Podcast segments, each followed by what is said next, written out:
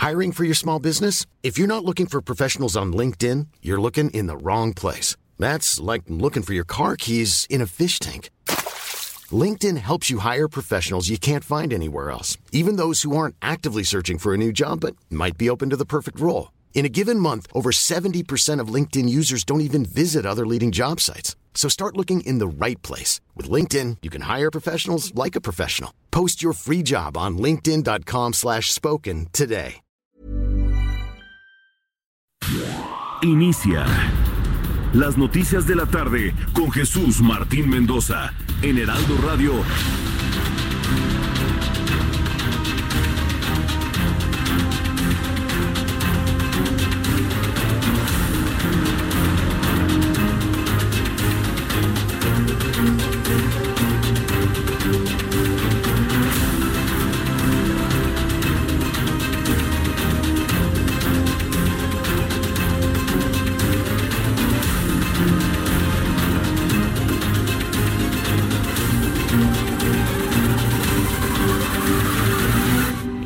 La tarde en punto, hora del centro de la República Mexicana. Bienvenidos, muy buenas tardes. Iniciamos el Heraldo Radio a esta hora de la tarde, seis de la tarde en punto. Yo soy Jesús Martín Mendoza, luego de una semana de vacaciones, cosa que agradezco infinitamente a mis jefes y directores del Heraldo Media Group. Estamos de regreso y me da un enorme gusto saludarle en esta oportunidad con la información más importante que ha ocurrido en México y en el mundo. Y agradezco por supuesto a usted el que me reciba en su casa, en su lugar de trabajo, en el transporte, en el automóvil, haciendo deporte, donde usted se encuentre. Estamos de regreso en el 98.5 de FM en el Valle de México, 540 de amplitud modulada, centro y sur de la República Mexicana, 100.3 en Guadalajara, 106.3 en la ciudad de Villahermosa, Tabasco, 92.5 en Tampico, Tamaulipas, 92.1 de FM en la bellísima ciudad de Acapulco, Guerrero. Me da un enorme gusto el estar con ustedes y también, evidentemente, agradecer, antes de todo, a Brenda Peña y a Manuel Zamacona, que lo acompañaron con las noticias durante toda la semana anterior. Dicho esto, pues, vamos directamente con un resumen de lo más destacado que ha ocurrido en las últimas horas. Este día se tenía programada la liberación de las instalaciones de la preparatoria número 9 de la UNAM. No se solucionan los problemas en esta preparatoria. Sin embargo, cuando los estudiantes llegaron, vieron que seguían tomadas, lo que generó tensión hasta escalar a la violencia física. No le voy a presentar audios ambientes. Cuando tenga declaraciones y la entrevista con el director de las preparatorias de la UNAM, se lo presentaré aquí en el Heraldo Radio. Durante la tarde de este lunes, los gobernadores del PRI arribaron a Palacio Nacional para reunirse con el presidente Andrés Manuel López Obrador. Sí, como lo escuchó, lo informamos a través del Heraldo Televisión. Los priistas se reunieron con el presidente de México. En el encuentro se abordaron temas de seguridad, presupuesto, así como la instauración del Instituto de Salud para el Bienestar. De manera Edgar Ledesma, reportero del Heraldo Media Group, reveló en punto de las 2 de la tarde con 30 minutos que uno de los acuerdos que le iban a plantear al presidente de la República es aceptar en todas las entidades la instauración, las que gobierna el Partido Revolucionario Institucional, claro está, aceptar la instauración del Instituto de la Salud para el Bienestar el Instituto de Salud para el Bienestar, aun cuando todavía existen dudas de su operatividad y falta de gratuidad. En los próximos minutos le voy a tener detalles de todo lo que se ha filtrado de este encuentro entre el presidente de la República y los gobernadores emanados del Partido Revolucionario Institucional. Vamos a escuchar por lo pronto lo que adelantó el gobernador de Colima. Nosotros vamos, vamos para adelante con el INSABI y es parte de lo que venimos a platicar, aclarar algunas dudas, pero la idea es darle para adelante. Nosotros queremos que el INSABI tenga éxito, que sea eh, pues la instancia que nos permita atender a todas las personas que no tienen seguridad social. Yo detecto, percibo que sí, en general hay una actitud positiva. El miedo no anda en burro, señor gobernador. Pues imagínese, el propio presidente dice, ah, no, no quieren aceptar el INSABIA. Bueno, pues entonces díganle adiós a los apoyos económicos que vienen de la federación de un monto total de 40 mil millones de pesos. No, no, no, no. Nosotros queremos que le vaya muy bien al Insabi. No, no, no, sí. ¿Ve que rápido los doblan? Ah, pues sí. Una cosa es tener la sartén por el mango. Y como decía Alberto Cortés, y el mango también. Entonces, bueno, pues así se las gastan. Al ratito le vamos a confirmar finalmente ya cómo se entregaron los gobernadores del PRI al famoso Insabi, finalmente. También le informaré que Piso Parejo promete Alfonso Ramírez Cuellar a los aspirantes que quieran tomar las riendas del movimiento de regeneración nacional. Esta tarde voy a conversar con Jacob Polemski. También estoy buscando a Alfonso Ramírez Cuellar. También voy a platicar con los dos, pero no en debate. Ya sabe que este tipo de de, cosas no las hago. Le doy su espacio a cada uno de los actores de la información para que nos digan lo que nos tienen que decir y ya usted me dirá. Por lo pronto, al hablar con ambos, porque también estoy buscando a Alfonso Ramírez Cuellar, eh, usted determinará finalmente bajo qué condiciones quién es el líder nacional de Morena del Movimiento de Regeneración Nacional que este fin de semana sorprendió a todos con una elección interna que muestra a Alfonso Ramírez Cuellar como nuevo dirigente de Morena. Algunos analistas políticos visualizan que es el dirigente ordenado, instaurado por el presidente de la República, Andrés Manuel López Obrador, aunque hoy en la mañana él aseguró que no está dando línea, que su línea es no dar línea, según lo que él dice. Vamos a escuchar al propio Ramírez Cuellar cómo prometa, eh, promete el piso parejo a todos los morenistas que busquen participar en el proceso de renovación de la dirigencia nacional. Garantizar piso parejo y, e imparcialidad a todos los contendientes. A eso me han mandado aquí la totalidad de los congresistas y eso es lo que yo voy a hacer. Entonces yo quiero decirle a Mario Delgado quiero decirle a Jacob, quiero decirle a Berta y a todas aquellas personas que quieran aspirar a dirigir el partido los próximos tres años, que en mí tienen la garantía de una total y absoluta imparcialidad que por encima de cualquier cosa yo voy a garantizar un proceso eh, electivo eh, totalmente pulcro. Esto fue lo que dijo el señor Ramírez Cuellar. Voy a platicar con él para que nos diga finalmente cómo es que arriba a esta posición de liderazgo reconocido por pues por un grupo de morenistas. Es una fractura, es una decisión dentro de este partido político. Más adelante con Jacob que hablaremos de este mensaje que grabó en su cuenta de Twitter, donde dice que ella es la mera mera y nadie más. Las cosas no andan absolutamente nada bien dentro de este partido político. Ha sufrido un deterioro, un desgaste, pues lógico, ¿no? Evidentemente ante la exposición mediática que ha tenido durante el escaso año y medio que son gobierno, ¿no? Que tienen a uno de sus integrantes como el gobierno federal es un desgaste que yo consideré hasta lógico. Pero bueno, vamos a tratar de entender lo que pasa en Morena un poco para que usted y yo tomemos decisiones, ¿eh? Porque usted y yo tenemos que tomar decisiones el año que entra. Y pese a los intentos del gobierno federal, Alfonso Durazo reconoció que no se ha podido frenar la inseguridad. Ejemplo de ello es el enfrentamiento ocurrido en Bacalar, en Quintana Roo, luego del aterrizaje de la narcoavioneta, o que en Guanajuato en tan solo tres días se registraron 60 homicidios. ¿Quiere escucharlo? Mire, le voy a poner el audio del señor Durazo nada más para que no diga que yo dije y que no dijo lo que él dijo. Entonces, con, con ese objetivo se lo voy a mostrar. Escúchelo usted porque mientras no logremos, no solo en Oaxaca, sino en el país, condiciones, mejores condiciones de seguridad estable, permanente, sostenible, tenemos que estar atentos. Las y los mexicanos vamos a sentir que tenemos una mejor seguridad cuando no nos despertemos todos los días revisando los índices de criminalidad.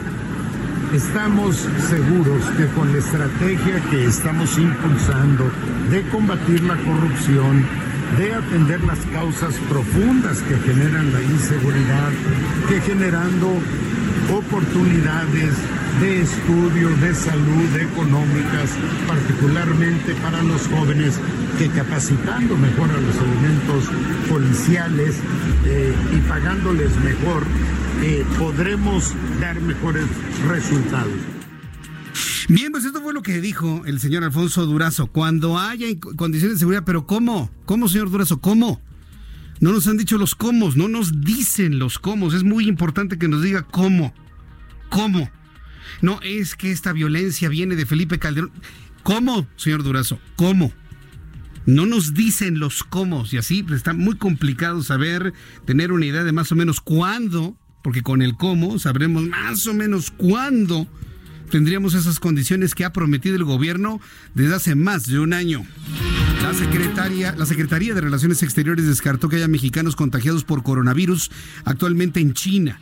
Por medio de un comunicado, la dependencia encabezada por Marcelo Ebrard explicó que se mantienen en contacto con las autoridades del gigante asiático y naciones de la región para despejar todas las dudas. Mire, es completamente inútil, y eso sí se lo digo a la Secretaría de Relaciones Exteriores, parece que no tienen memoria histórica, es completamente inútil que nos digan, es que no hay mexicanos contagiados de coronavirus en China.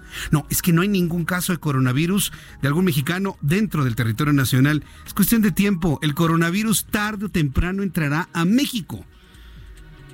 y yo le invito a que nos pongamos en una posición mucho más crítica con las autoridades de salud. No se trata de si hay o no hay. Tarde o temprano ese virus va a entrar a México. Tarde o temprano. Y esperemos que para cuando entre se tenga ya una claridad de su nivel de mortalidad, de su nivel de morbilidad, cuáles son los antivirales que lo detienen, cuáles son sus procesos metabólicos bueno, no podemos hablar de procesos metabólicos en un virus, pero sí los procesos de replicación involucrados en este virus. ¿Cuál es su capacidad, por ejemplo, de, de mutación, su capacidad mutagénica? En fin, son una cantidad de cosas que apenas estamos entendiendo de esta cepa de coronavirus. Los coronavirus ya se conocen, pero esta cepa en específico era totalmente desconocida.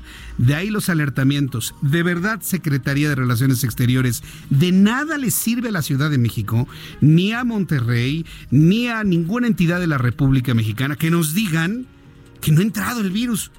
Eso no, tiene ninguna importancia. Nos tienen que decir qué tenemos que hacer cuando ya entre cuando ya entre. Y eso tiene que hacerlo Relaciones Exteriores, con la Secretaría de Gobernación, con la Secretaría de Salud, la Dirección de Epidemiología, que nos digan qué tenemos que hacer.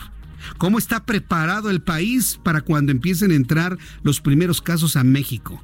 De nada nos sirve que nos digan, no ha entrado, ¿eh? No, no, no, no, no, no ha entrado. Y tampoco hay mexicanos enfermos. Eso no nos sirve de nada. Es un asunto de tiempo. El coronavirus, que hoy causa este temor en el mundo, tarde o temprano va a entrar a México. Y este país tiene que estar preparado. Pero no el gobierno en Palacio Nacional, la sociedad en general. Nos deben una lista de acciones muy concretas que se tienen que hacer en caso de detectar una persona con síntomas de coronavirus. Fuerte dolor de cabeza, temperatura alta, dolor en el pecho. En eso se tienen que enfocar. No, no, no, no, políticamente estamos bien, ¿eh? Políticamente no pasa nada, ¿eh? No pasa nada. Ya déjense de eso. No, que, no que iban a hacer el cambio, pues cambien en esto. Sean claros cuando hay un riesgo de salud a nivel internacional. Vamos a hablar de Canadá porque ya este país norteamericano ha comenzado ya el proceso de ratificación del acuerdo comercial del texto. Y eso es una muy buena noticia finalmente porque aunque habían anunciado que esto sería hasta el mes de abril, siendo todavía el mes de enero, empiezan las luces para empezar a analizarlo en su Congreso. El texto del acuerdo trilateral está en la cancha de Canadá, en aquel país ha iniciado ya el proceso de ratificación, han empezado a leer y a ojear el texto los legisladores canadienses, la cual se está presentando ante el Parlamento donde será finalmente discutido. No se ha hablado con precisión de tiempos, fechas fatales para que se tenga una aprobación del documento. Pero ya final, la noticia es que Canadá ha empezado ya a revisar el texto de este acuerdo comercial. La Corte Suprema de los Estados Unidos respaldó este lunes una de las políticas de inmigración más duras del presidente de los Estados Unidos, Donald Trump, lo que va a permitir a su gobierno implementar una norma que niega la residencia legal permanente a ciertos inmigrantes que probablemente requieren asistencia del gobierno en el futuro. También le informaré que la Fiscalía General de Tabasco, mucha atención amigos en Villahermosa, cumplió una orden de aprehensión en contra de César Manuel N por el delito de homicidio calificado, presunto responsable del triple homicidio ocurrido en Ixtacomitán en junio de 2013. Yo le he prometido que no le voy a presentar noticias de, de sangre innecesarias, porque en realidad no las necesitamos para tener la atención de usted. Pero bueno, sí hay que reconocer que lamentablemente los problemas los problemas de violencia y de inseguridad en otras partes de la República, pues son el pan nuestro de cada día. Lo mismo se lo digo a Guadalajara, Jalisco. Son las 6 de la tarde con 14 minutos, las 6 de la tarde con 14, hora del centro de la República Mexicana. Vamos con nuestros compañeros reporteros urbanos, periodistas especializados en información de ciudad. Vamos con mi compañero Gerardo Galicia, quien nos informa de lo que ocurre en las calles de la gran Ciudad de México. Adelante, Gerardo Galicia, te escuchamos. Muy buenas tardes. Saludo con muchísimo gusto, Jesús Martín. Excelente tarde. Estamos saliendo ya de la zona centro de la capital. Para nuestros amigos que van a utilizar la avenida Pino Suárez, se van a topar ya con bastantes conflictos viales. Ha incrementado la afluencia de vehículos y el avance de algunos tramos ya es lento, casi a vuelta de rueda. Hay problemas para superar la calle de Venustiano Carranza y también justo llegando a José María Saga. Para nuestros amigos que van a transitar sobre Saga, es justo en el bloque de carriles del lado derecho, donde van a encontrar bastantes problemas para transitar. De preferencia, hay que buscar los carriles de la izquierda están avanzando un poquito mejor, se van a ahorrar varios minutos y en estos momentos Martín ya nos desplazamos hacia la zona de Cuemanco. Continúa un incendio, un fuerte incendio de pastizal, lleva varias horas, no se ha podido controlar desde cerca de las 2, 13 de la tarde y siguen laborando a marcha forzada los elementos del heroico cuerpo de bomberos. Para nuestros amigos que van a transitar en el periférico sur, háganlo con mucha precaución. La visibilidad por algunos momentos es un tanto complicada debido a la cantidad de humo que emana de este incendio de En breve estaremos llegando hasta ese punto. Por lo pronto, el reporte seguimos muy, muy pendientes. Muchas gracias por la información, eh, Gerardo Galicia. Hasta luego. Hasta luego. Nuestros compañeros reporteros urbanos, periodistas especializados en información de ciudad. Alan Rodríguez, adelante Alan, te escuchamos en qué punto de la... Martín, excelente tarde. Nos encontramos en la avenida de los Insurgentes Norte, a la altura de la calle Euskaro. Y estamos exactamente enfrente de la Escuela Nacional Preparatoria número 9 de la Universidad Nacional Autónoma de México. Y es que el día de hoy, desde aproximadamente el mediodía, se realizó una asamblea estudiantil en la que los alumnos que mantienen tomadas estas instalaciones presuntamente iban a entregarlas para que los alumnos pudieran regresar a clases, ya que están el día de hoy ante un riesgo muy grande de perder el ciclo escolar. Quiero comentarte, Jesús Martín, que los ánimos están bastante encendidos en estas instalaciones de la Universidad Nacional Autónoma de México, y es que tanto padres de familia como un gran número de estudiantes ya quieren regresar a tomar sus clases, ya quieren volver a la escuela, sin embargo se han topado con una negatividad, se rompió el diálogo con los estudiantes encapuchados que mantienen tomadas estas instalaciones y hace unos momentos se suscitó una situación bastante lamentable, una visitadora de los derechos humanos que ingresó para estar al pendiente de estos diálogos entre autoridades y estudiantes, pues bueno, fue eh, remitida ante el Ministerio Público a petición de padres de familia que denunciaban que era una infiltrada. Se eh, bloqueó la circulación en este punto en la lateral de la Avenida de los Insurgentes Norte por aproximadamente 10 minutos, en lo que hubo jalones, empujones, hasta que finalmente esta persona fue remitida. Es una persona de aproximadamente 45 años de edad, quien eh, se hizo, bueno, está señalando ella que es una visitadora de los derechos humanos. Sin embargo, los padres de familia inconformes aseguran que es una infiltrada. Por lo pronto, Luis Martín, estamos aquí en la zona y le mantendremos informado en el momento en el que se sepa algo, si se van a entregar las instalaciones el día de hoy o si este eh, pues tema de la, de la Escuela Prepa 9 durará más tiempo. Bien, pues muchas gracias por la información, Alan Rodríguez. Estamos al pendiente, Jesús Martín. Excelente tarde. Hasta luego, que te veo muy bien. Excelente tarde para ti también. Esto sucede en Avenida Insurgentes Norte. La situación muy difícil, muy complicada ahí en la preparatoria número 9. Asunto que tendremos con detalle en los próximos minutos aquí en el Heraldo Radio. Son las 6 de la tarde con 18 minutos, 18 horas, 18 minutos tiempo del centro de México. Escucha usted el Heraldo Radio. Yo soy Jesús Martín Mendoza, de regreso de un periodo de vacaciones. Y no sé, sí, porque me han preguntado, ¿ya lo quitaron Jesús Martín? ¿Ya se enojó López Obrador? ¿Ya por López Obrador no está usted. No, no, no hay, no hay nada de eso. Tomé una semana de vacaciones porque estuve aquí todo el mes de diciembre, inclusive hasta cubriendo a mis compañeros periodistas en otros espacios.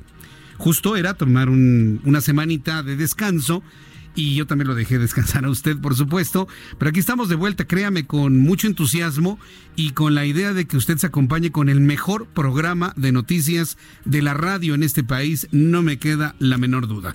Pero antes de continuar, vamos a hacer una pausa para conocer qué es lo que ocurría un día como hoy, 27 de enero, pero en otro tiempo, en México. Muy buen lunes tengan. Esto es un día como hoy en México. 1857, el presidente Ignacio Comonfort decreta la Ley Orgánica del Registro Civil, el primer ordenamiento que pretendió su creación y organización. 1984, se inauguran en la avenida México Coyoacán de la Ciudad de México las nuevas instalaciones de la Cineteca Nacional. Esto es un día como hoy en México. Así de sencillito y rápido. Gracias, Abraham Arreola. Muchas gracias, Abraham Arreola por las efemérides del día de hoy. Vamos a revisar las condiciones meteorológicas para las próximas horas. ¿Sabe qué fue lo mejor de todo? Bueno, se lo quiero decir que no sufrí en lo personal el tremendo frío de la semana pasada. Vaya friazo que hizo la semana pasada, ¿verdad, Orlando?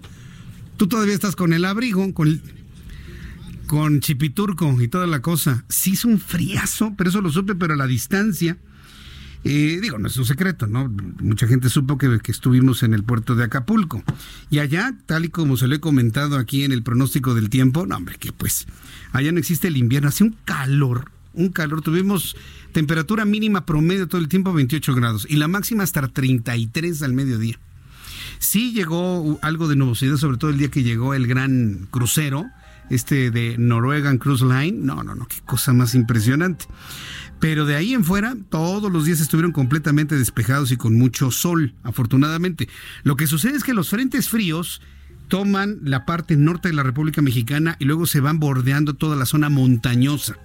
Y si tomamos en cuenta que el Valle de México está a 2.200 metros de altura, pues tocaban aquí todos los frentes fríos de la semana pasada. Eso fue lo que sucedía.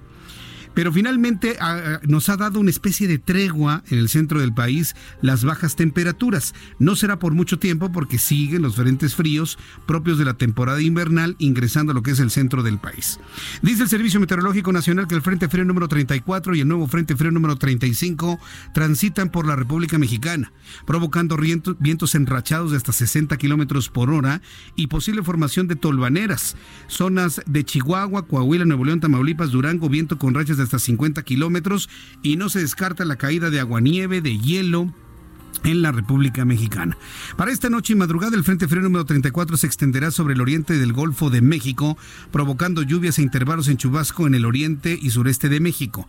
Masa de aire frío asociada mantendrá ambiente frío con heladas matutinas en zonas altas en los estados de la Mesa del Norte y la Mesa Central.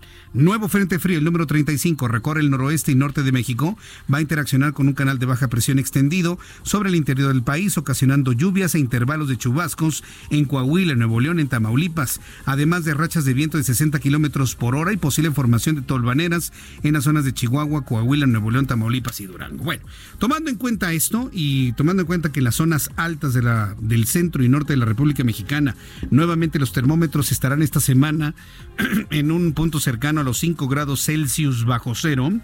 Ya tengo los elementos para darle el pronóstico del tiempo para las próximas horas en las siguientes ciudades. Amigos, en todo el Estado de México, principalmente eh, hacia la zona de Toluca, temperatura mínima pronosticada para mañana 2 grados Celsius bajo cero. Mucha atención a quienes llevan a sus niños temprano a la escuela. Estará helando mañana temprano entre las 5 y las 6 de la mañana. 2 grados bajo cero en Toluca, temperatura máxima 19. En la ciudad de Monterrey, Nuevo León, mínima 10, máxima 28, con un cielo completamente despejado y totalmente soleado. En Guadalajara, Jalisco, mínima 4, máxima 26. En Tampico, Tamaulipas, mínima 19, máxima 27. En este momento 23 grados. Estará más o menos nublado para el día de mañana. En Villahermosa, Tabasco, mínima 20, máxima 32. En Houston, la temperatura mínima 8 grados, máxima 18. Acapulco, Guerrero. Nos faltó Acapulco Guerrero, temperatura mínima 27 grados, máxima 33. Vaya calor que está haciendo allá en Acapulco. Y aquí en la capital de la República Mexicana, en este momento 21 grados, mínima 4 grados mañana al amanecer, la máxima 23 grados Celsius.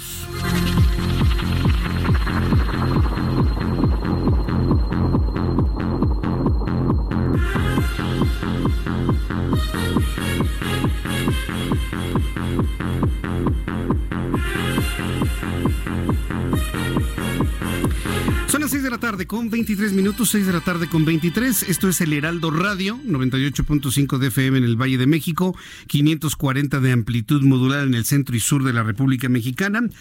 Yo soy Jesús Martín Mendoza y le acompaño con la información más importante hasta este momento. Eh, decirle que tembló a las 2 de la tarde con 45 minutos en Salina Cruz, Oaxaca, con una magnitud de 4.1 en Ciudad Hidalgo, Chiapas, 4.4 a las 12 del día y afortunadamente no se han registrado sismos de mayor magnitud. Estos son los de mayor magnitud en al menos las últimas 12 horas según el Servicio Sismológico Nacional. Vamos a revisar el conflicto en la preparatoria número 9. Las cosas, tal y como nos lo informó Alan Rodríguez hace unos instantes, se ponen conforme avanzan las horas cada vez más difíciles. De acuerdo a lo previsto, este día se tenía acordado liberar las instalaciones de la preparatoria número 9. Sin embargo, personas encapuchadas se negaron a abrir las puertas. ¿Quiénes son estas personas? Pues, ¿de quién es la culpa? ¿De quién es la culpa que alguien en una prepa que nadie sabe quién es se metan y cierran las puertas? Pues de la misma institución que no establece los principios de seguridad básica y elemental en las escuelas. Y hablo de la UNAM. Hablo de la UNAM concretamente, que en esa idea de no pasar a la historia como alguien que violentó la autonomía, son, no tienen la posibilidad, pues cómo llamarla, ética, moral o en qué punto llamarla, de poderse apoyar en la policía de este país, o en la Guardia Nacional inclusive. Y no es ningún pecado decirlo, no hay extraterritorialidad en los campus universitarios, de ninguna manera, de ninguna manera. Y tarde o temprano, tarde o temprano, algún rector, yo no sé si sea el que actualmente está, el doctor, eh, el doctor Vigers, en este momento, eh, no sé si él vaya a ser el que tome decisiones como lo hizo Juan Ramón de la Fuente en su momento para poder liberar la ciudad universitaria del terror y del, de la inmovilidad que tuvo durante un año en 1999. Hoy no se vive una huelga de un año como en 1999, pero se vive algo peor. La pérdida de la confianza de los alumnos de prepa y universitarios en su propia escuela. Y eso de verdad amerita decisiones muy graves, donde tal vez la imagen de alguien tenga que sacrificarse en favor de muchos estudiantes de la UNAM. Tiene que entrar la policía tarde o temprano a la UNAM o la Guardia Nacional. Pero se le tiene que brindar seguridad a los jóvenes de tomar sus clases y seguridad a los estudiantes de que no los van a asaltar, que no las van a violar, de que no las van a toquetear, de que van a tener una UNAM, un campus universitario en cualquier parte del país, como si fuera su casa. Tarde o temprano alguien tendrá que tomar una decisión de ese tamaño. Yo no me imagino que se siga deteriorando las instancias universitarias de la forma como suceden, que lleguen encapuchados quién sabe de dónde a cerrar un plantel universitario y por el temor a pasar a la historia como represores no se haga nada. Déjenlo así si quieren, que se pierdan los semestres, que se pierdan los ciclos escolares. Al fin que se trata de pasar a la historia como qué? Tenemos que ser más valientes en este país. Tenemos que empezar a ser más valientes en muchos ámbitos en este país. Ha generado toda esta situación que le digo de personas desconocidas encapuchados cerrando una preparatoria. Ha generado un conflicto entre alumnos y padres de familia contra quienes mantenían la prepa cerrada. Durante unos momentos la tensión logró escalar a la agresión física sin que el reporte, sin que se reporte personas lesionadas. Si un detenido, como ya nos lo informó en su momento Alan Rodríguez, Luego de que se lograra romper la cadena que bloqueaba el ingreso al plantel, una comisión de estudiantes llegó a acuerdos con los encapuchados para el próximo miércoles 29 de enero, por lo que se espera que el paro dure una semana más. Este, estoy buscando al director de preparatorias de la Universidad Nacional Autónoma de México para que nos diga finalmente qué es lo que va a ocurrir. Arturo Ruiz, coordinador de la Secretaría de Prevención de la UNAM, comentó que darán clases extramuros con la finalidad de que los alumnos no pierdan el año. Además, ante medios aseguró que está contemplada la implementación de medidas para liberar el plantel. Esa ha sido finalmente la decisión, las decisiones tomadas. Dejarles el plantel e irse a otro lado a tomar clases. Es que la universidad no son los muros, es el maestro y sus estudiantes. Sí, está perfecto, pero también la universidad tiene patrimonio y el patrimonio se defiende. El patrimonio se defiende. Pero no, nadie quiere tomar decisiones más graves por temor al paso del nombre a la historia. Así nos vamos a quedar, finalmente. Así que chavos, pues vayan poniendo sus casas o un jardín o a ver dónde para tomar las clases y no perder el año porque parece que esa va a ser la tónica. Que quién sabe quién se quede con los planteles y la universidad finalmente como son alumnos y maestros, pues se vayan a un parque, como daba sus clases finalmente Cantinflas. Son las 6 con 28. las 6 de la tarde con 28 minutos hora del centro de la República Mexicana. Le invito para que me acompañe, para que me dé su opinión, para que también usted, de alguna manera, reaccionemos a este tipo de cosas. Estamos como que muy así sin reaccionar. Yo creo que se tienen que tomar, insisto, en esto y en otras cosas decisiones importantes. Yo le invito para que me dé su opinión a través de nuestro canal Jesús Martín MX en YouTube y a través de mi cuenta de Twitter, arroba Jesús Martín. Después de los anuncios continuamos.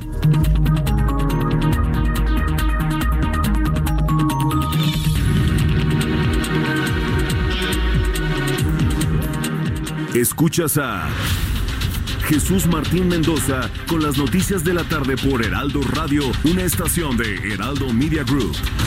Heraldo Radio.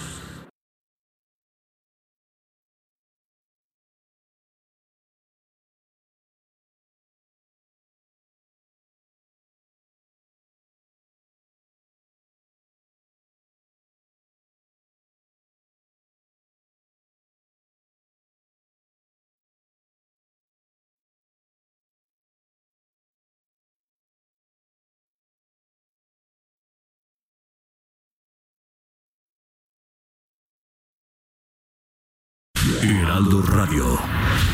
Escucha las noticias de la tarde con Jesús Martín Mendoza. Regresamos.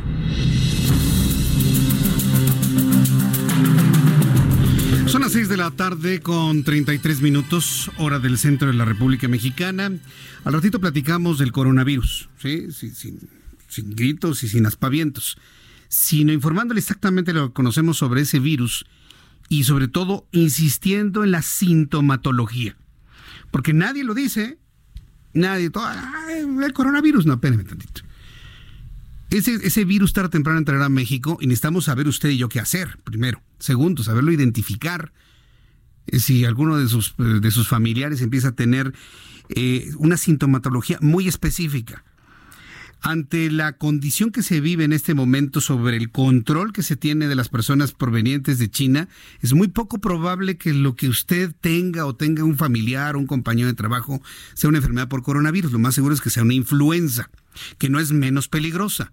Recuerde que la influenza, que actualmente tenemos dos virus que están girando de influenza en este momento, el AH1N1 y el AH3N2. Son estos dos virus.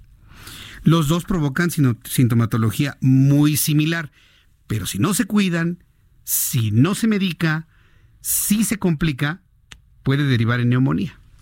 ¿Cuál es la diferencia con el coronavirus? Que el coronavirus produce la neumonía de una manera más acelerada que los virus de la influenza. Para que más o menos vaya usted conociendo algunas de las diferencias entre el uno y el otro. Pero al ratito le tengo toda esta información.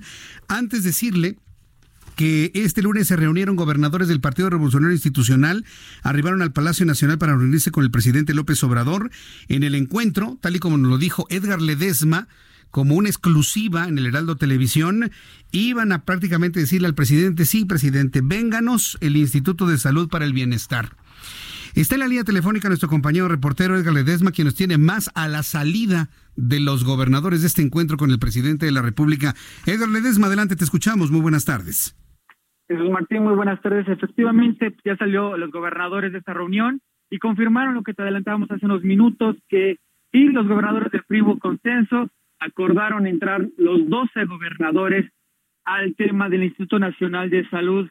Hablamos con Omar a su salida, gobernador de Hidalgo, y justamente señaló que tienen hasta el 31 de este mes para firmar este acuerdo con el INSABI. Se van a reunir cada gobernador con el, el director del INSABI, Juan eh, Ferrer, y eh, justamente para ver los temas presupuestales, el tema de, de las instalaciones, de logística laboral, para ya una vez este, entrarle eh, al tema del ISABI con Juan Antonio Ferrer. También hablamos con el gobernador del Estado de México, Alfredo del Mazo, quien él comentó que fue una reunión, pues en términos muy muy amables, muy muy amistosos, eh, comentó justamente igual que, todos le entran al tema del SAVIC, pero también él comentó que hablaron acerca del tema de extorsión, que eh, le externó su preocupación al presidente Andrés Manuel López Obrador acerca de este tema, dijo que es un tema que ha ido creciendo a nivel nacional y obviamente también a nivel local en el Estado de México, le externó su preocupación y hablaron acerca de llevar a cabo una estrategia para combatir este delito,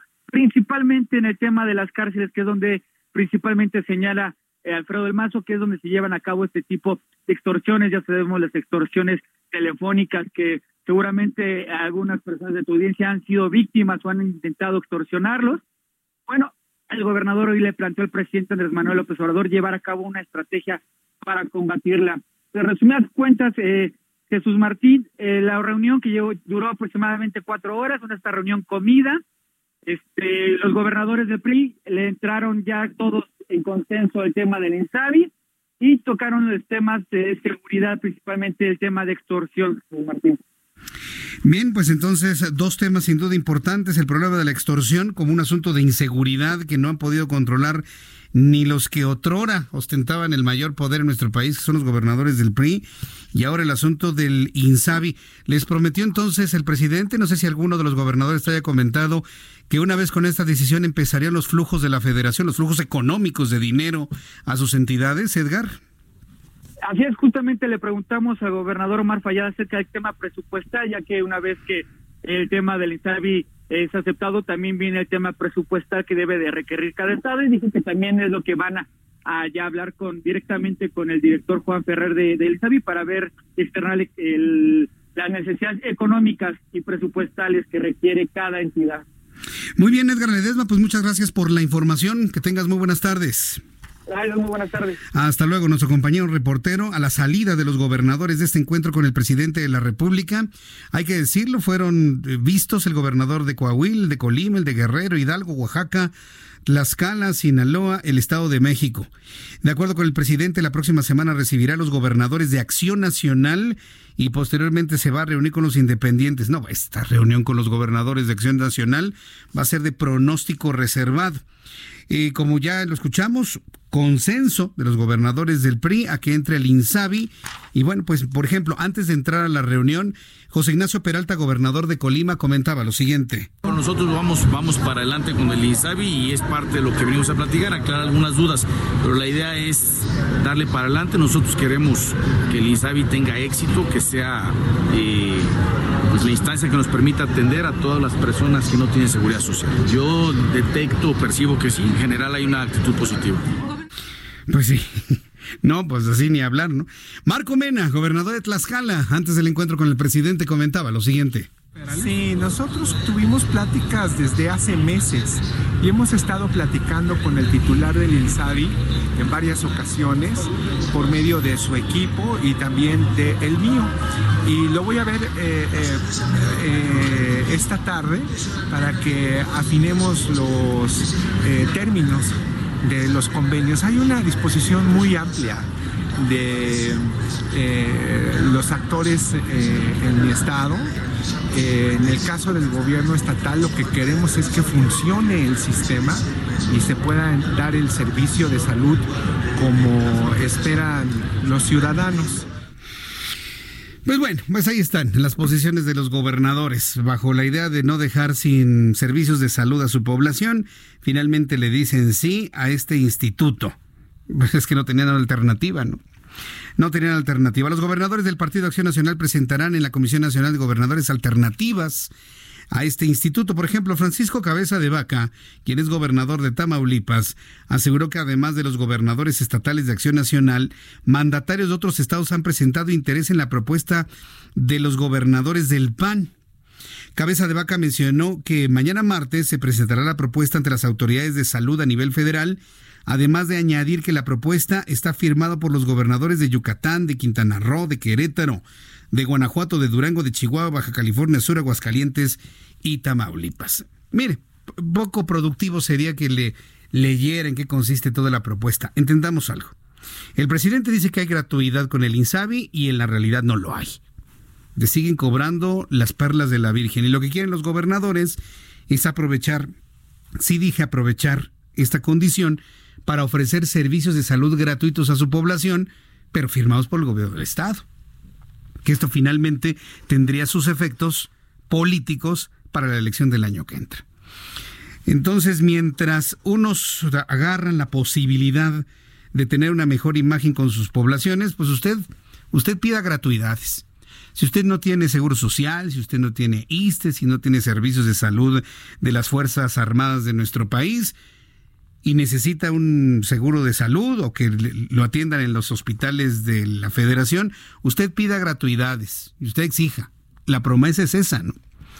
Usted pida y exíjalo. No se quede ahí con los brazos cruzados de no, no, usted pídalo.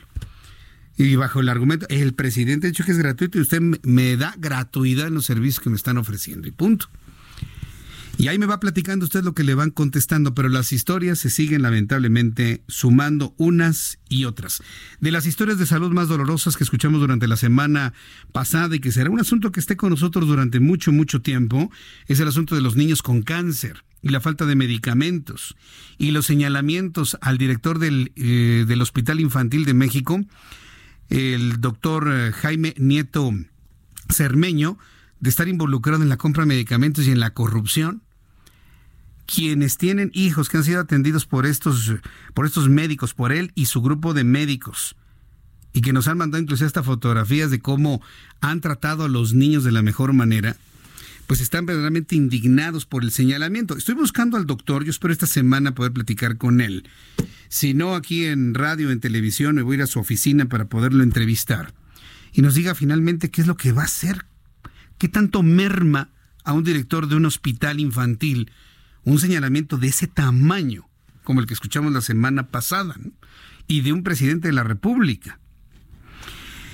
Eh, ¿Se acuerda que en el nuevo sistema penal acusatorio prevalece y se defiende la presunción de inocencia? Aquí no hay presunciones de inocencia. Aquí dice un hombre con todo el poder del Estado, este señor hace corrupción y, lo, y ahora el que tiene que demostrar que no es cierto es él. Totalmente al revés completamente al revés. Y en medio de esta discusión política, porque es una decisión y discusión política, están los niños que se debaten entre su vida y su muerte por no tener medicamentos algunos, otros tenerlo a cuentagotas, otros tener que esperarse unos días a que llegue el medicamento. El caso es que este tema sigue dando mucho de dónde cortar. Hoy el Instituto Mexicano del Seguro Social otorgó desde junio pasado a la fecha 615 licencias, 85 padres y 115 madres de niños que padecen cáncer con el objetivo de apoyarlos legalmente para ausentarse de sus trabajos y tener el mejor cuidado para sus hijos. Dichas licencias han derivado en el otorgamiento de 8.193 días de permiso, afortunadamente. Y entendemos esos permisos con goce de sueldo. Porque de qué sirve que no vayan a trabajar y les recorten. Pues no, de ninguna manera. ¿Qué es lo que los padres de familia pueden obtener con estos permisos? Bueno, pueden tener un permiso laboral que va de 1 hasta 28 días que pueda renovarse las veces que sea necesario hasta por 364 días en un periodo que no debe exceder tres años. Un subsidio equivalente al 60% de su sueldo. Cuidar a su hija, su hijo en el hogar u hospital, entre otros derechos. Entonces, ingreso asegurado. La compañía de, sus hijos que, mire, para los niños enfermos, la presencia de sus padres es fundamental para tener esa fe y ese espíritu para poderse recuperar de cualquier tipo de enfermedad. Por lo menos empiezan a fluir ese tipo de cosas. Eh, hemos en este nuevo periodo de gobierno en este país, hemos transitado por situaciones que no necesitábamos. Quitar los seguros de salud, que la gente no sepa dónde acudir, que padres de familia tengan que bloquear el aeropuerto por no tener medicamentos ni que estuviéramos en las últimas, ni que estuviéramos en el México de los ochentas. Y para los más chavos que me escuchan, no lo vivieron. O estaban naciendo, no lo vivieron.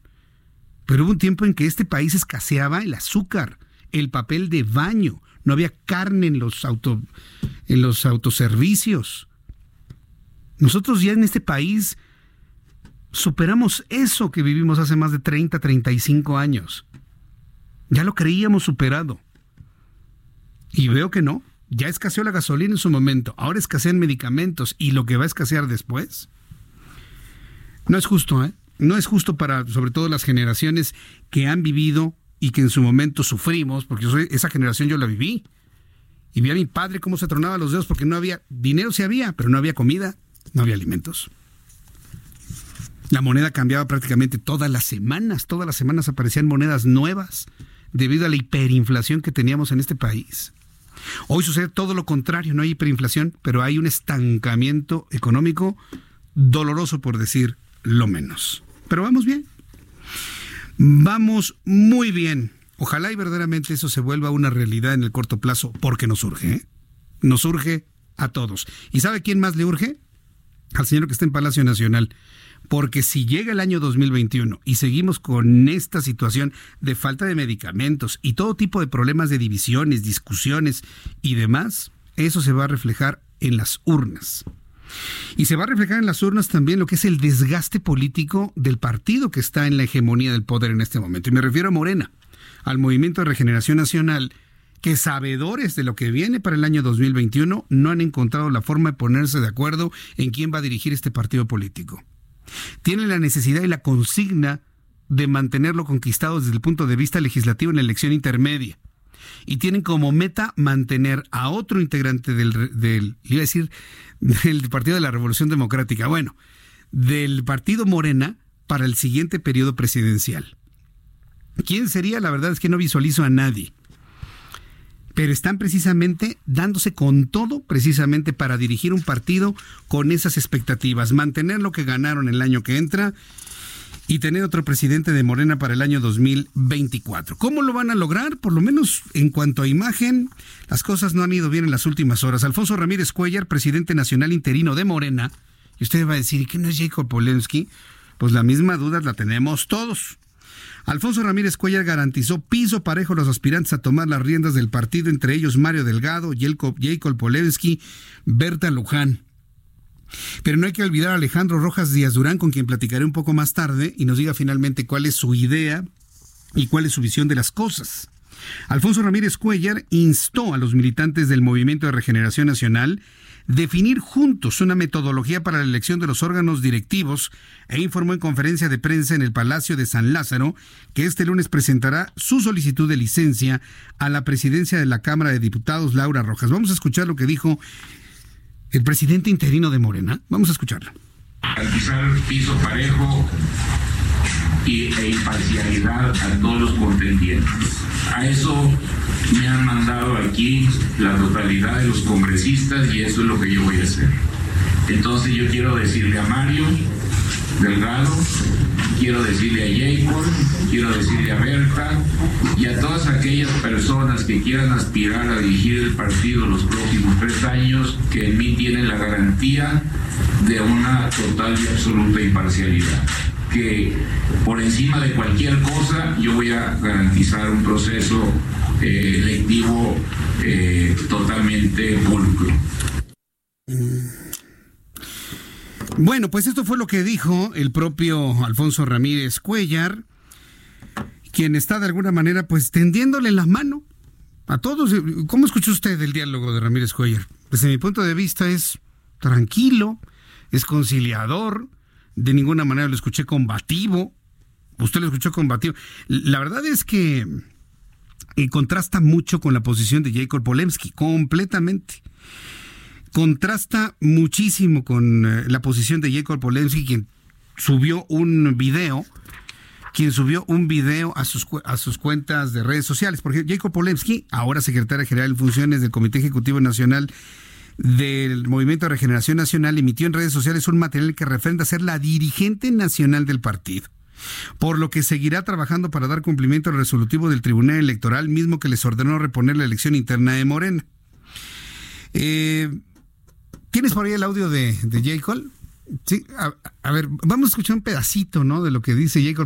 Aparece en una imagen, ella al centro, rodeada, apoyada con todo su equipo de trabajo, rodeada y apoyada de todo su equipo de trabajo, para poder de alguna manera pues mostrar músculo, así se dice en términos políticos, ¿no? poder mostrar músculo y decir, no, no, no, la dirigente aquí soy yo. Y de alguna manera pues no haciendo caso al tendido de mano que Ramírez Cuellar le ofreció en su calidad de dirigente interino. Vamos a escuchar lo que dijo Jacob Polemski en sus redes sociales. En Morena nos seguiremos conduciendo en apego estricto a la legalidad y a nuestro estatuto. Nosotros seguiremos trabajando para dar cumplimiento al resolutivo del Tribunal Electoral, porque Morena es la esperanza de México. Mm, bueno, e, eso es lo que eso es lo que dijo, porque Morena es la esperanza de México y todos a coro, ¿no? Yo creo que hasta lo ensayaron. Le estoy marcando a Jacob Polemski. Jacob, Sí, entonces, este, aquí, aquí estamos precisamente esperando que nos reitere que usted es la dirigente nacional de Morena. Si no, me voy a quedar con la idea de que usted esté en segundo término y Alfonso Ramírez Cuellar es el interino. Dicen algunos analistas políticos que enviado por Andrés Manuel López Obrador. Hoy le preguntaron a López Obrador, hoy le preguntaron a López Obrador que qué, tan cierto es eso. Eh, vamos a escuchar lo que dijo López Obrador en la mañana cuando le preguntaron, oiga, que usted mandó a Ramírez Cuellar a, desbancar a Jacob Polensky y esto fue lo que comentó el presidente de la República esta mañana. Pero no es, a ver, eh, ¿cuál es la línea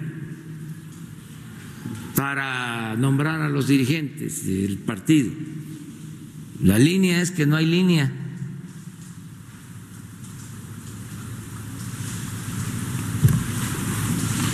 Que se resuelva de manera democrática. La línea es que no hay línea. Está en un problema el presidente de la República. Está en un problema. Está en un problema porque su partido se desmorona. Su partido se parte. Está haciendo uso literal del, del nombre. Su partido está partido. Pero por la mitad. Está en un problema. Porque así siendo Andrés Manuel López Obrador y siendo López Obrador el alma, el espíritu de Morena, porque imagínense un Morena sin López Obrador. Imagínenselo. ¿Usted votaría por alguno de sus candidatos? No, no me lo grite tan fuerte. Ya oí el no gigantesco en toda la República Mexicana. Entonces López Obrador está en un problema porque su propio partido, su propia creación se desmorona por el desgaste mismo que ha implicado, pues hay que reconocerlo, ¿no? Esta acción histórica política de en tan solo unos cuantos meses alcanzar la presidencia de la República, el sueño acariciado de todos los partidos, hecho en tan solo unos cuantos meses, ya no podría decir ni siquiera años. Está en un problema, López Obrador, porque él mismo se comprometió a renunciar a ese partido político, a salirse de Morena, si Morena se corrompía. ¿Se acuerda que lo dijo? Y lo hemos repetido en muchas ocasiones. Hoy tuvo la oportunidad de decirle, señores, yo me salgo de Morena hasta que no se pongan ustedes de acuerdo. Pero no lo hizo. No lo hizo. Y es algo que nadie ha comentado. Es algo que nadie ha comentado. López Obrador se comprometió que si Morena se descomponía, él dejaba de ser parte de ese partido político. Inclusive fue motivo de entrevistas con la propia Jacob Polemski, con el propio Alejandro Rojas Díaz Durán, con la propia Berta Luján, lo recordamos aquí en el Heraldo Radio, en el Heraldo Televisión. Hoy tuvo la oportunidad de decir, señores, Conmigo no cuenten hasta que se pongan de acuerdo. Y no lo hizo. Están en un problema, en un problema de imagen con miras a las elecciones del año 2021. ¿Cómo lo van a arreglar? ¿Quién va a ser el dirigente que llevará a este partido político a mantenerlo ganado? Entre comillas, porque lo, lo ganó López Obrador, ¿eh? Lo ganado en el año 2018 es un enorme tema.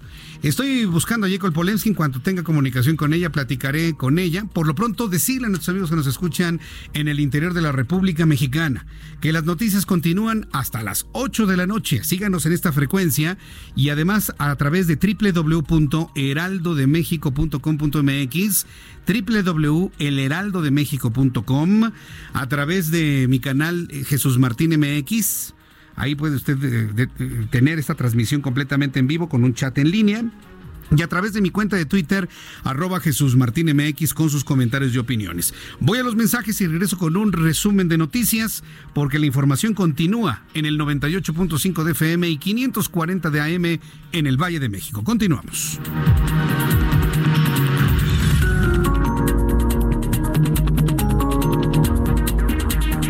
Escuchas a Jesús Martín Mendoza con las noticias de la tarde por Heraldo Radio, una estación de Heraldo Media Group.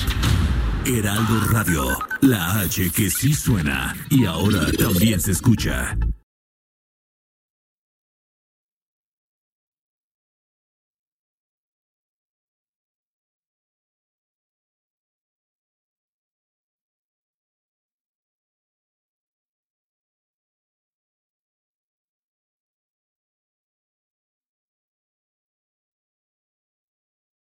Escucha la H.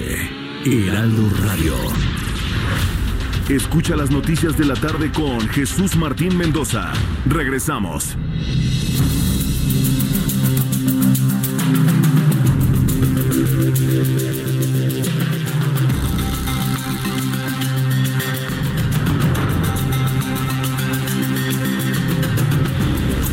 Resumen con las noticias más importantes. Está usted en el Heraldo Radio 98.5 de FM y esto es algo de lo más destacado. La Fiscalía General de Justicia Capitalina que encabeza Ernestina Godoy emitió una convocatoria para elegir a la titular, al titular de la Fiscalía Especializada en Delito de Feminicidio.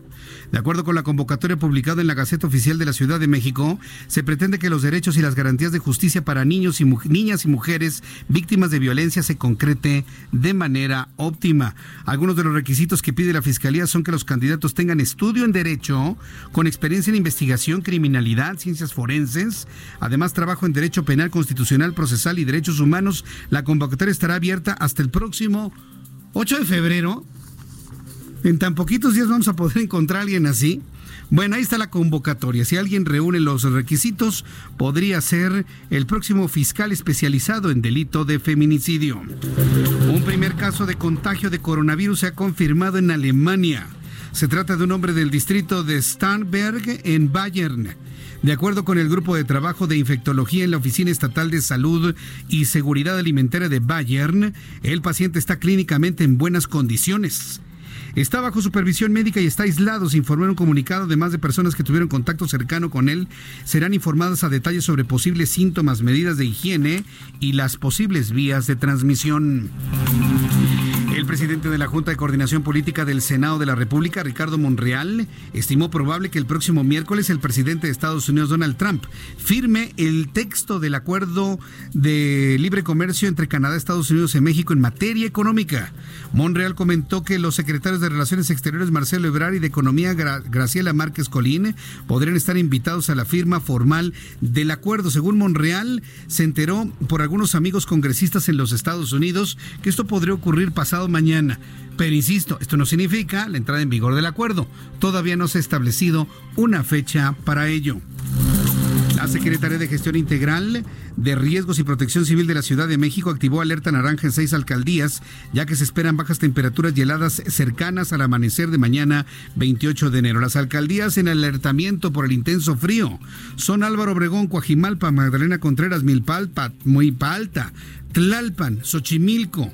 La dependencia capitalina prevé que entre las 4 de la madrugada y las 8 de la mañana de mañana martes, las temperaturas en estas alcaldías estén entre 1 y 3 grados Celsius, además de posibles heladas. Le informé oportunamente que sería un promedio de 4 grados al amanecer el día de mañana. Los gobernadores del PRI anunciaron su incorporación al Instituto de Salud para el Bienestar en los próximos días, luego de una comida, dicen, muy amistosa los priistas con el presidente de México, Andrés Manuel López Obrador. Estas son las noticias en resumen. Invito para que siga con nosotros. Yo soy Jesús Martín Mendoza.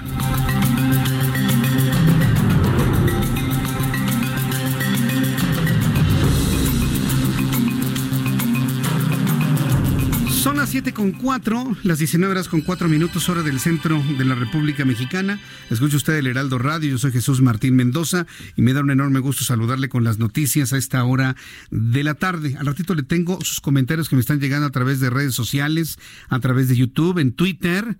Bueno, muchos comentarios a lo que hemos informado eh, el día de hoy. Antes vamos con mi compañero Gerardo Galicia, quien nos tiene información de vialidad a esta hora de la tarde. Adelante Gerardo, te escuchamos. Muy buenas tardes. Así es, Jesús Martín, excelente tarde. Tenemos buenas noticias en la zona sur de la capital para nuestros amigos que van a utilizar las inmediaciones de la avenida Canal Nacional. El avance que hemos encontrado es eh, por lo menos aceptable si están dejando atrás el periférico y se dirigen hacia la zona de la avenida Santana o la calzada Santana. Eh, solo hay que hacer el paso de las eh, unidades de emergencia. Se sigue trabajando en el incendio de Pastizal en la zona de Cuemanco para mayor referencia entre el mercado de flores y la zona de los Culhuacanes.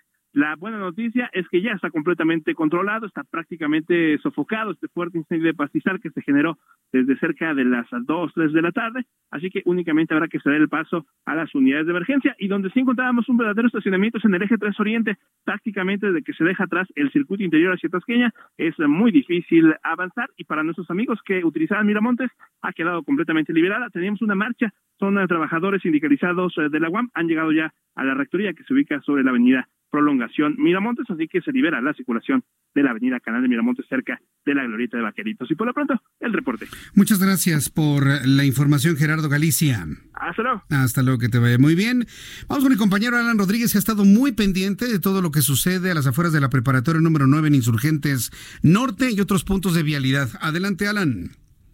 Jesús Martín, quiero darte una actualización, una actualización al respecto de las actividades que se están desempeñando en estos momentos en el interior de la preparatoria número 9 de la UNAM y quiero informarles que los estudiantes encapuchados han eh, salido a dar un comunicado que será hasta el miércoles de la próxima semana cuando ellos retomen el diálogo para ver si se va a permitir finalmente ese día ingresar a los alumnos para continuar con sus estudios. Los eh, académicos y parte del cuerpo de profesores de esta escuela estuvieron en desacuerdo en que se tome tanto tiempo para realizar la próxima reunión. Ellos aseguraban que en su mayoría las personas interesadas en que regresen a las clases se encontraban el día de hoy frente a la escuela y por lo cual querían realizar el diálogo para el día de hoy. Sin embargo, la negatividad por parte de los alumnos encapuchados pospuso esta próxima reunión para la próxima semana, sería el próximo día miércoles. Por lo pronto, informarles que también la avenida de los insurgentes norte en dirección desde de la zona de la raza hasta Indios Verdes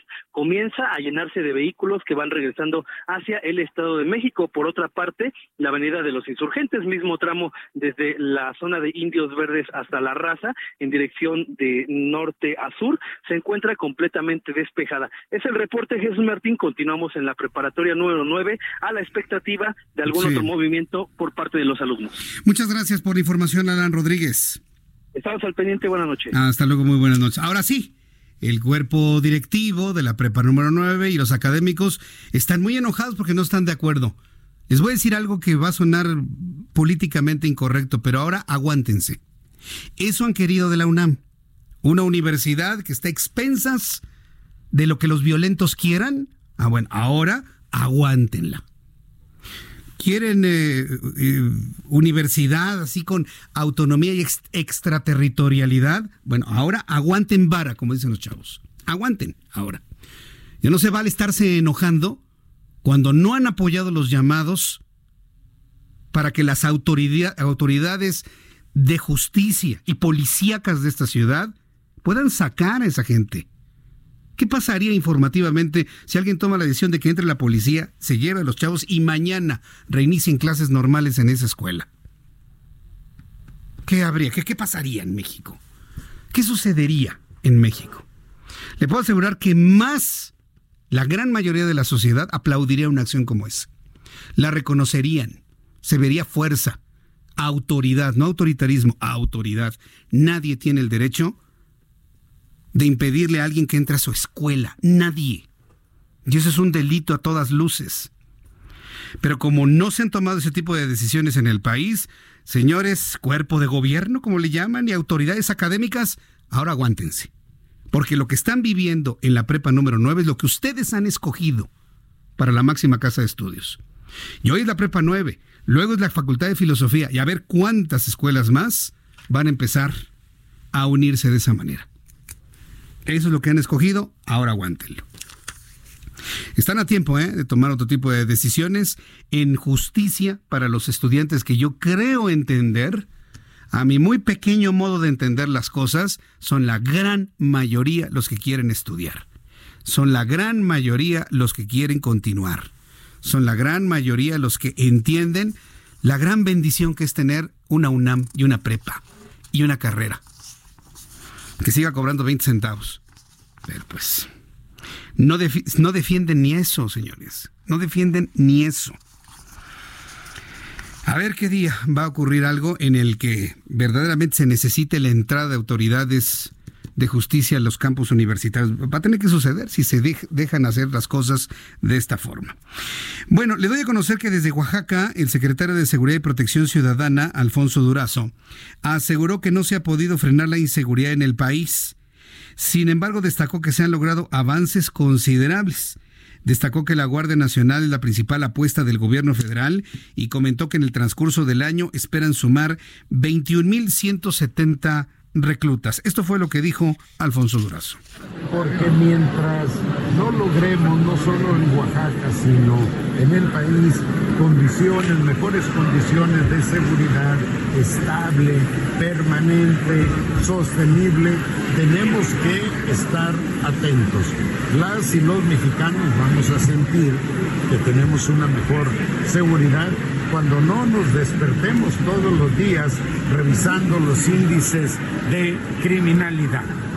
Estamos seguros que con la estrategia que estamos impulsando de combatir la corrupción, de atender las causas profundas que generan la inseguridad, que generando oportunidades de estudio, de salud, económicas, particularmente para los jóvenes, que capacitando mejor a los elementos policiales eh, y pagándoles mejor, eh, podremos dar mejores resultados. Pues sí, pero los cómo, señor Alfonso Durazo, los comos, como ya lo habíamos comentado hace unos instantes. Mientras tanto, la Fiscalía General de la República abrió una carpeta de investigación tras el enfrentamiento entre militares y presuntos narcotraficantes en el municipio de Bacalar. La verdad del hecho es sorprendente, increíble, tan increíble que algunos ni siquiera lo consignan de esa manera. Eran narcotraficantes que habían aterrizado en una avioneta en una autopista. Y luego, increíblemente, no encontraron la droga y no capturaron a ninguno de los tripulantes de la aeronave. Sí, yo, yo me quedé exactamente igual como diciendo, pues, oye, tampoco insulten nuestra inteligencia, hombre.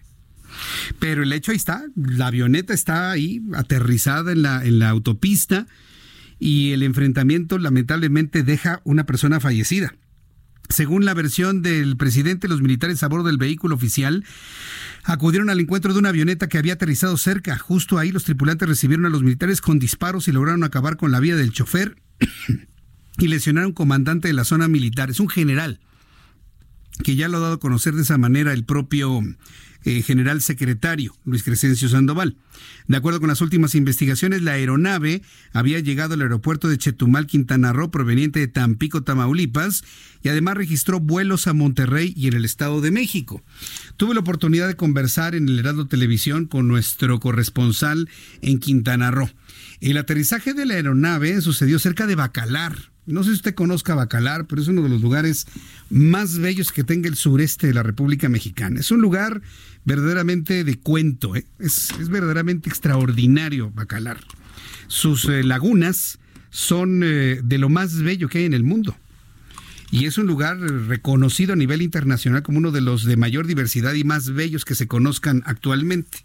Bacalar es un lugar digno para visitarse, es un lugar digno para poder eh, eh, visitar, pero es increíble lo que sucede. Bueno, nos decía nuestro corresponsal que es común que lleguen este tipo de avionetas a pistas clandestinas que están del lado de Belice.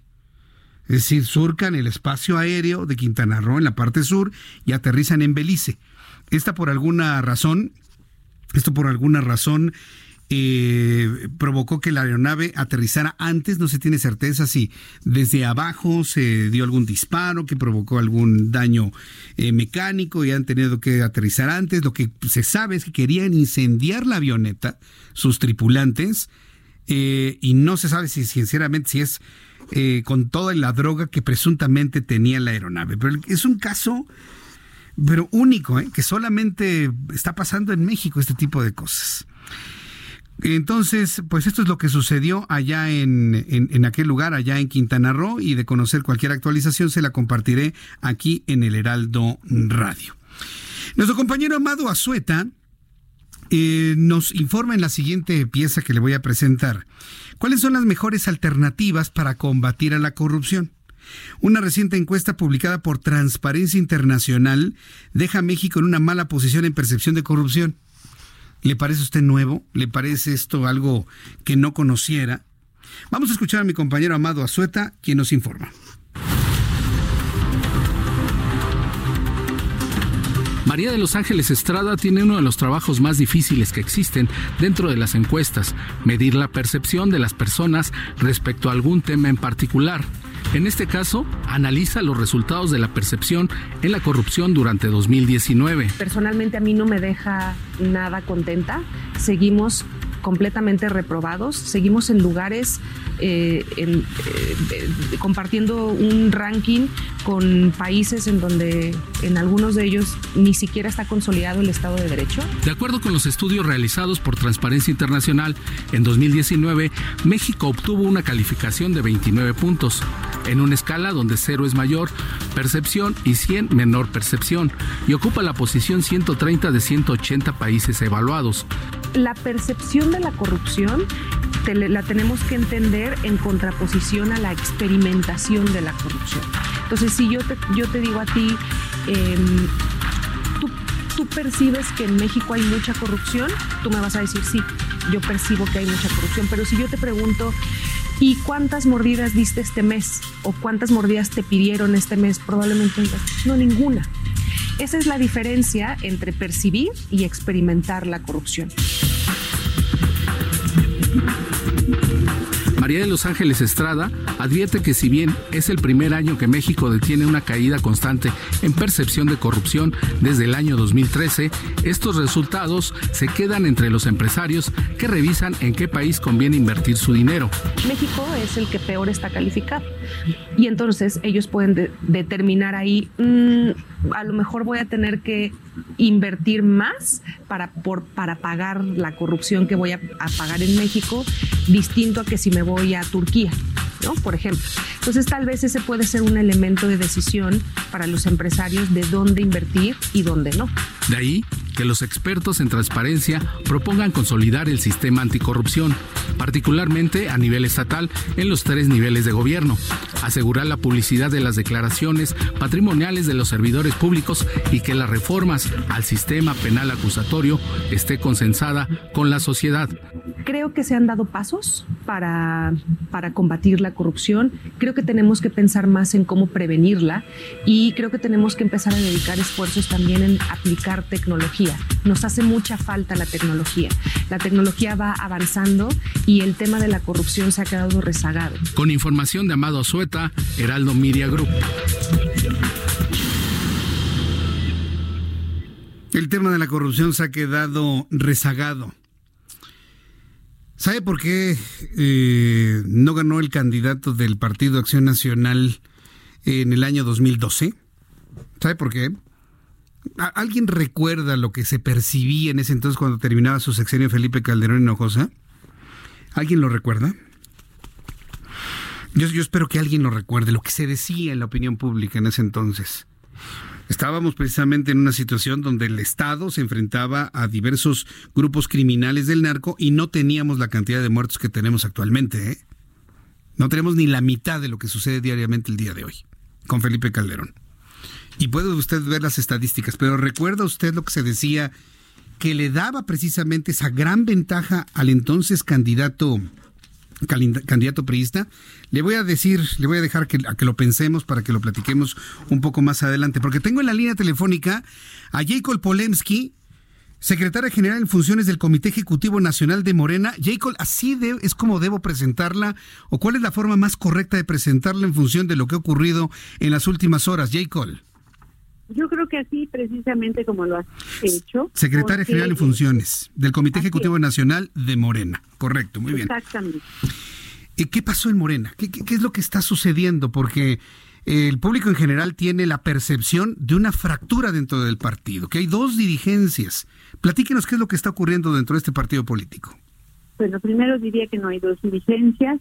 Eh, después eh, te diría que el partido es muy grande. Estamos hablando de un partido de que cuando menos tiene dos millones y posiblemente tenga más de tres millones. Así que eh, una golondrina no hace verano y un pequeño grupo no puede este, hablar por la fortaleza que tiene un partido como es el caso de Morena. ¿Qué ha pasado? Pues eh, es algo a lo que quiero llegar a fondo. Cada día estoy encontrando nuevas vetas de información muy importantes eh, por ejemplo, como tú sabes, nunca nos entregaron el padrón electoral, jamás lo, lo, tuvimos. Y ahora dentro de, la resolución de la sala superior, donde anulan el eh, electivo de interno, nos mandatan al Comité Ejecutivo Nacional a reponer todo el proceso y esto quiere decir empezando por el padrón electoral. Entonces, ¿no? ¿qué, dijimos nosotros? Yo creo que todo el mundo esperaba que íbamos a hacer algo muy distinto.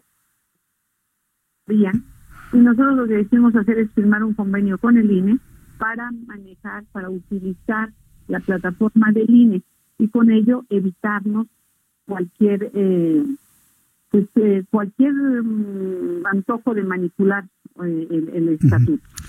digo, perdón, eh, pero parece ser que eso es una de lo que me llega, es que eso es algo de lo que más les ha molestado. Eh, el, no tener el padrón bajo su control, el no poder hacer todo lo que hicieron con él en el pasado. Entonces ahí tenemos un punto de lo que les molesta de las cosas terribles que yo hago. Bien, ahora, digo una cosa para, para poder entender, ¿qué es entonces ahora, en este momento, Alfonso Ramírez Cuellar? ¿Qué, qué, qué es dentro de Morena? Bueno, Alfonso Ramírez Cuellar es un diputado con licencia, un militante distinguido de Morena, un amigo muy querido para mí, eh, un amigo de muchísimos años y alguien con quien yo creo que nos vamos a platicar, revisar a fondo qué es lo que realmente sí está pasando y buscar mm. alternativas de solución. Entonces, ¿no es el presidente interino de Morena, Ramírez Cuellar? Bueno, no, porque en el estatuto de Morena no existen los interinatos. Entonces, pues no, no es, no es presidente. Porque no hay interinatos. Y si quisieran que hubiera interinatos, lo primero que tendríamos que hacer es una reforma estatutaria y mandar la línea que lo aprobaran y entonces ya tendríamos posibilidad de avanzar o planear o pensar en interinos, pero los interinos no existen en Moreno. Ahora, eh, eh, aun cuando le preguntaron al presidente de la República esta mañana y su respuesta fue que la única línea que da es que no da línea dentro del Movimiento de Regeneración Nacional, hay analistas políticos que se han atrevido a asegurar que Alfonso Ramírez Cuellar es un enviado del presidente López Obrador al partido político que él mismo fundó. ¿Eso le provoca alguna preocupación a usted, Jacob? No, porque que no es así. Yo sí conozco al presidente de la República, sé que el presidente de la República es respetuoso, que no se mete, lo ha dicho y lo ha cumplido al pie de la letra. Hay quien ambiciona que el presidente venga y nos resuelva como niños este, de kinder todas las tareas, pero no, esto no, no sucede, el presidente no lo ha hecho, el presidente es muy claro eh, para ello. Entonces, no, por supuesto que el presidente no está en eso. A mí mucha gente me dice, habla, habla con él, David. No, yo al presidente le quiero dar soluciones, no problemas. Entonces, hay que ser muy elemental para andar pensando en que venir a pedirle al presidente que tiene ah, sobre su eh, espalda cargo del, del país, creer que vaya a resolvernos diferencias mínimas del partido. porque, Alfonso Ramírez Cuellar ya ha tendido la mano, ha hablado de pisos parejos, eh, ya habló de, dar todas las garantías para una elección pareja para dirigencia nacional, en donde Jacob Polensky también está contemplada. ¿Cómo debemos entender entonces todas estas declaraciones que ha dado en las últimas horas? Bueno, yo creo que él no sabe en qué momento estamos en este momento en Morena. No es momento de pensar en perfiles para la elección de dirigentes. Para eso falta un rato. Tenemos que hacer el... Por, eso yo creo que se adelantó mucho en pedir licencia ahorita cuando lo necesitamos tanto dentro de la Cámara de Diputados. Eh, nosotros primero tenemos que hacer el padrón electoral y claro que si él quiere ayudarnos a hacer el padrón electoral es bienvenido. También tenemos las elecciones de Coahuila y de Hidalgo y si ella también es bienvenido. Eh, pero yo creo que el cargo tan importante que tenía dentro de eh, la Cámara de Diputados era eh, un espacio también muy importante para contar con él. Y, después de hacer nuestro padrón, tendremos que llevárselo al INE, el INE tendrá que validar de cuántos militantes es el padrón, después tendremos que hacer nuestra credencialización y ya que estemos listos con todo este trabajo que lleva meses, entonces tendremos que hacer la convocatoria. Y de acuerdo a lo que dice el estatuto, se tiene que convocar con tres meses de anticipación y el proceso lleva otros tres meses. Entonces, pues, para ese entonces, eh, no antes de los últimos tres meses es cuando tendremos que tener a los interesados en ser candidatos. Pero aquí, de aquí para allá, pues puede ser que nos aparezcan muchos nuevos interesados en ser candidatos y otros que desean querer ser no lo sabemos, pero ahorita no es el momento. Mientras no ocurra todo lo que me ha dicho, no se puede hablar de pisos parejos porque no hay ni siquiera los elementos para, para poderlo plantear, es lo que estoy entendiendo. Así es, todavía no es el momento. O sea, creo que ahí alguien me dio mala información porque no estamos en un proceso de elección de dirigencia. En un proceso de construcción del partido y del padrón para poder pensar en la en la convocatoria al proceso electoral. Jacob Polensky, eh, este tipo de cosas y dentro de un partido político tan importante y con el crecimiento que ha tenido en los últimos años, no surgen de la nada. Y esto me da la impresión de que es una respuesta a alguien que no la quiere a usted o que la quiere fuera del partido. ¿Qué callos ha pisado dentro de Morena o dentro del gobierno como para que esté viviendo una situación, una crisis de este tamaño, Jacob? Bueno, eh, dentro del gobierno ninguno. Eh, Sí, obviamente soy alguien que exige la legal, que se hagan las cosas en la forma más apegada a derecho y en el caso del partido al estatuto. Y también, y creo que también eso les ha molestado muchísimo a gente que no entiendo ni por qué, el tema de la renuncia del 75% de los recursos del partido pero estamos renunciando para que se vayan al gobierno federal, para que el presidente de la República los, les dé mejor uso que lo que le puede dar un partido político. Y lo que queremos es poner el ejemplo, que eso fue lo que el presidente nos mandó con un mensaje muy claro y muy directo, que Morena tenía que poner el ejemplo. Pero sin embargo se han enojado y se han molestado muchísimo, no entiendo por qué. Eh, esos que se... ¿Cómo? Esos que se enojan muchísimo, que me está diciendo en este momento, deben tener un nombre y apellido. ¿Nos puede compartir nombres y apellidos, Jacob? Bueno, mira, el que sale, el que da la cara es, por ejemplo, Rojas Díaz Durán, que acaba de meter una nueva impugnación, porque yo sé decirte que por esta decisión de renunciar al 75%, me demandaron, me metieron impugnación, que esa me ha tocado de todo. Este, sin embargo, bueno, el INE lo, lo validó, lo mismo que la sala superior, al grado que ya nos hicieron la reducción del, del primer 75%, y nos dieron, eh, fíjate, estamos hablando de más, aproximadamente 1.700 millones de pesos, que vale la pena aclarar que no tocamos, que dejamos sin tocar el dinero de los comités estatales, que los eh, dineros etiquetados también están intactos, y que era inmoral, era, bueno, lo que se ocurra me parece poco para la para que nosotros no seamos, que hemos criticado a todos, a los partidos por tener enormes cantidades de dinero, pues era incongruente que nosotros nos quedáramos con esa cantidad de dinero. Sin embargo, mm, o sea, yo digo, bueno, y, ya, ya estos compañeros, ¿en qué les afecta? ¿O de qué querían venir a administrar los recursos? ¿O de qué se trata? No, pero la cantidad de enojados por lo del dinero es impresionante. En lugar de que te reconocieran, te salen a reclamar, pues sí me llama mucho la atención. Lo mismo que lo del padrón, en lugar de que estén reconociendo, qué bueno que quieren hacerlo con estricto apego a la legalidad, ¿no? Están muy molestos.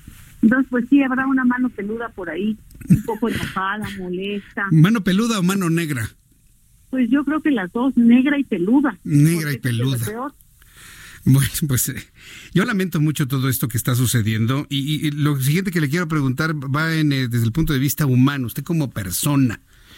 ¿Cómo se siente con este tipo de situaciones? ¿Qué tanto le merman su entusiasmo de seguir al frente de un partido como este con todo esto que ha ocurrido en las últimas horas? Bueno, te diré lo que dice la canción del necio. Será que soy necia, pero la verdad es que me, al contrario, no me merman ni tantito, ni tantito así, como diría el Che, las ganas de seguir adelante.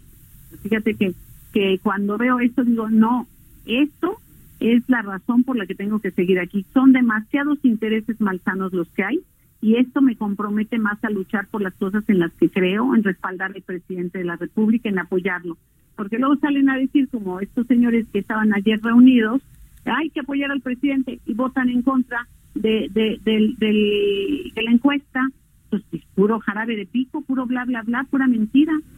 Pues mm. me, critican por el dinero, votan en contra de la encuesta. Yo estoy a favor de la de, la encuesta que planteó el presidente. Si dice renuncian al dinero, estoy a favor. Y yo digo, y que renunciamos a más. Y porque en verdad nosotros ganamos la presidencia de la República sin dinero, la ganamos con ganas, con proyecto, con propuesta, con trabajo, caminando las calles y tocando las puertas, despertando conciencias y abrazando corazones. No, nosotros el dinero, no, eso lo necesitan ahora sí los que no tienen nada más que ofrecer. Bien, finalmente yo recuerdo que el presidente de la República advirtió en una conferencia mañanera, si Morena se descompone, y fue motivo de charla entre usted y yo hace algunos meses, si Morena se descompone yo me salgo del partido. ¿Qué, le pasaría a Morena si logra, si cumple su palabra el presidente de la República y algo no le gusta de lo que sucede al interior de este partido político? ¿Qué van a hacer? Bueno, yo lo, lo primero que pasaría es que yo saldría igual que el presidente de Morena, ¿no? Pero, pero al ladito, mira, iría ahí corriendo. ¿Por qué? Porque mi única razón de eh, estar dentro de Morena es saber que tenemos a alguien que es congruente, que es honesto, que nos pone un ejemplo a seguir y que le da razón de ser a este partido. Pero sin alguien como Andrés Manuel, yo creo que este partido desaparecería, no existiría. Ahora, creo que la mano peluda anda interesado en hacerle, porque ya sabes que andan creando otros partidos diciendo que es que de parte de, del presidente de la República. Y como el presidente se toma la foto con cualquiera, pues ahí van y usan esas fotos diciendo que era de parte del presidente. Pero yo les recuerdo que ya eso lo hizo en el pasado Dante Delgado. Eh, cuando, acuérdate que este, el partido de Dante Delgado se llamaba Convergencia, cuando estábamos juntos. Y cuando el presidente, bueno, cuando Andrés Manuel López Obrador en aquel entonces dice que, que vamos a trabajar para crear un nuevo partido, el eh, Dante se va, le cambia el nombre porque el presidente lleva un movimiento ciudadano que teníamos entonces va y le cambia el nombre, le quita convergencia, le pone movimiento ciudadano, se lleva el águila que era el emblema que usaba el presidente, porque como tú sabes, el presidente de la República es juarista, y se lleva el águila y luego le llega y dice, ah, no hagas nada, aquí está, mira, ya está todo hecho, ya, ¿para qué? Y el presidente dijo, yo eso no se lo voy a hacer jamás, ni al PRD ni al PT. Entonces yo reconozco bien al presidente de que él no se va a ir con otro partido, él está en Morena porque él hizo este partido, pero no va a ir a, hacerle el caldo gordo a ningún otro que ande usando su nombre o que quiera eh, llevarse el, premio mayor, ¿verdad? Bueno, pues Jacob Polensky, yo le agradezco el que me haya tomado la llamada telefónica. Vamos a ver qué es lo que sucede en las próximas horas, los próximos días. Eh, ¿Piensa tener un encuentro con Ramírez Cuellar, sentarse en una mesa, tomarse una foto, que salga en los periódicos, en el Heraldo? La foto, la foto es lo de menos. Lo que sí creo es que lo voy a invitar a lo que él quiera, desayunar, comer, cenar, lo que quiera para platicar del partido, porque el partido es muy importante y lo que necesitamos es sumar esfuerzos para la unidad del partido y para no permitir que alguien con mucha mal, con mucha perversidad pues, quiera eh, dividirnos y decir que estamos peleados los que no estamos peleados. Muy bien. Jacob Polensky, secretaria general en funciones del Comité Ejecutivo Nacional de Morena, gracias por tomar la llamada telefónica del Heraldo Radio. Que tenga muy buenas tardes, Jacob. Buenas tardes, gracias a ti, hasta luego. Hasta luego, que le vaya muy bien. Es Jacob Polensky. Anuncia en este programa de noticias que se está dispuesta a desayunar, comer o cenar, lo que sea, con Alfonso Ramírez Cuellar por la unidad del partido. Ha revelado que hay una mano negra y peluda que la quieren fuera del partido por haber revelado que renunciaría al 75% del dinero para los partidos políticos. Dice Jacob que nosotros no necesitamos partido, no necesitamos dinero. No necesitamos dinero. La elección de 2018 la ganamos con mucho esfuerzo y sin dinero, dice Jacob Polensky. Me quieren fuera aquellos que quieren que no se renuncie al 75% de las prerrogativas para partido político. Y también revela en esta entrevista que si Andrés Manuel López Obrador decide salirse de Morena, ella también se sale del Movimiento de Regeneración Nacional. Este partido, sin López Obrador, simplemente desaparece, ha dicho Jacob Polensky aquí en el Heraldo Radio. Son las 7.33, voy a los mensajes, regreso enseguida. Le invito para que me envíe esos mensajes a través de mi cuenta de Twitter, arroba Jesús.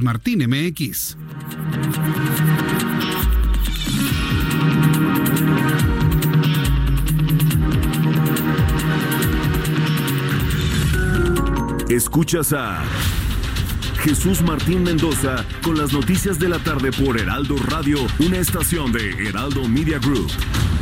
Heraldo Radio, la HCL se comparte, se ve y ahora también se escucha.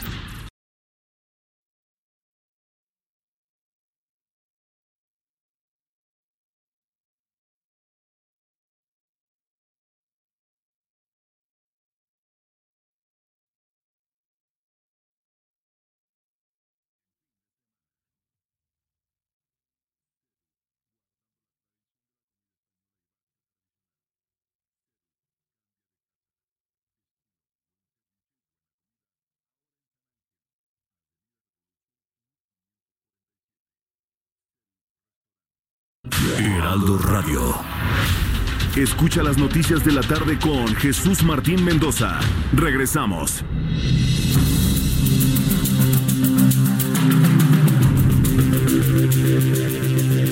Son las 7 con 38, las 19 horas con 38 minutos hora del centro de la República Mexicana. Quiero agradecer muchísimo los comentarios de todos nuestros amigos que me escriben a través de Twitter y a través de YouTube. Ya, está la transmisión de YouTube otra vez, que casualmente se quedó congelada cuando estábamos hablando de la necesidad de una autoridad dentro del campus universitario de repente se queda y me quedé así congelado. Rarísimo, ¿no? Pero bueno, la transmisión continúa sin problema a través del 98.5 de FM y el 540 de amplitud modulada. Quiero agradecer mucho a las personas que me están escribiendo y que me están dando la bienvenida ahora después de... Fue una semana, no fue dos meses. ¿Quién dijo que dos meses me fui? No, no exageren. Nada más fue una semanita, una semanita nada más. Claro, con su respectivo sábado y domingo y su sábado y domingo de finalización también. Muchas gracias por sus comentarios. Steven, Dice Jesús Martín era mejor una mesa de tres, Jacob Cuellar junto a ti. Hubiera visto piquete de ojo, la quebradora, el martinete y la Wilson, me dice Steven.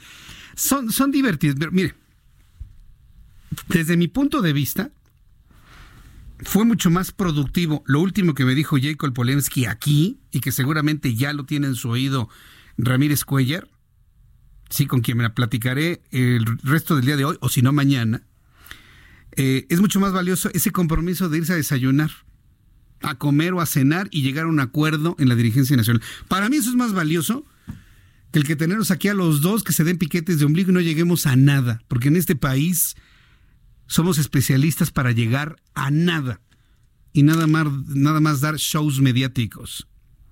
Yo creo que se puede llegar a acuerdos finalmente. Y mire que yo no soy muy coincidente en la forma de ver la vida, la política y la sociedad en este partido político.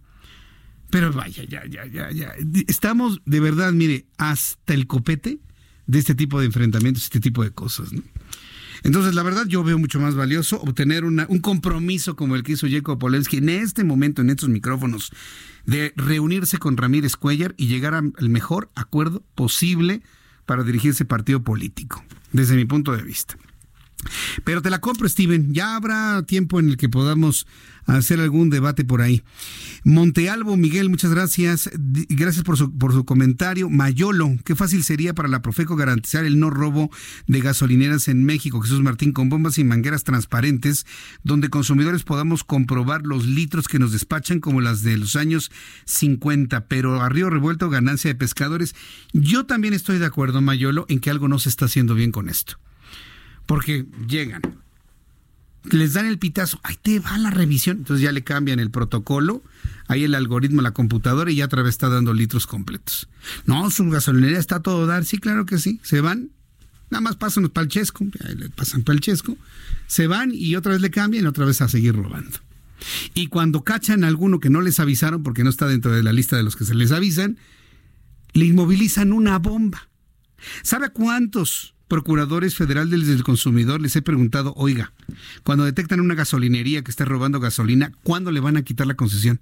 Nada de que no, no, se le quita, o por lo menos se le suspende.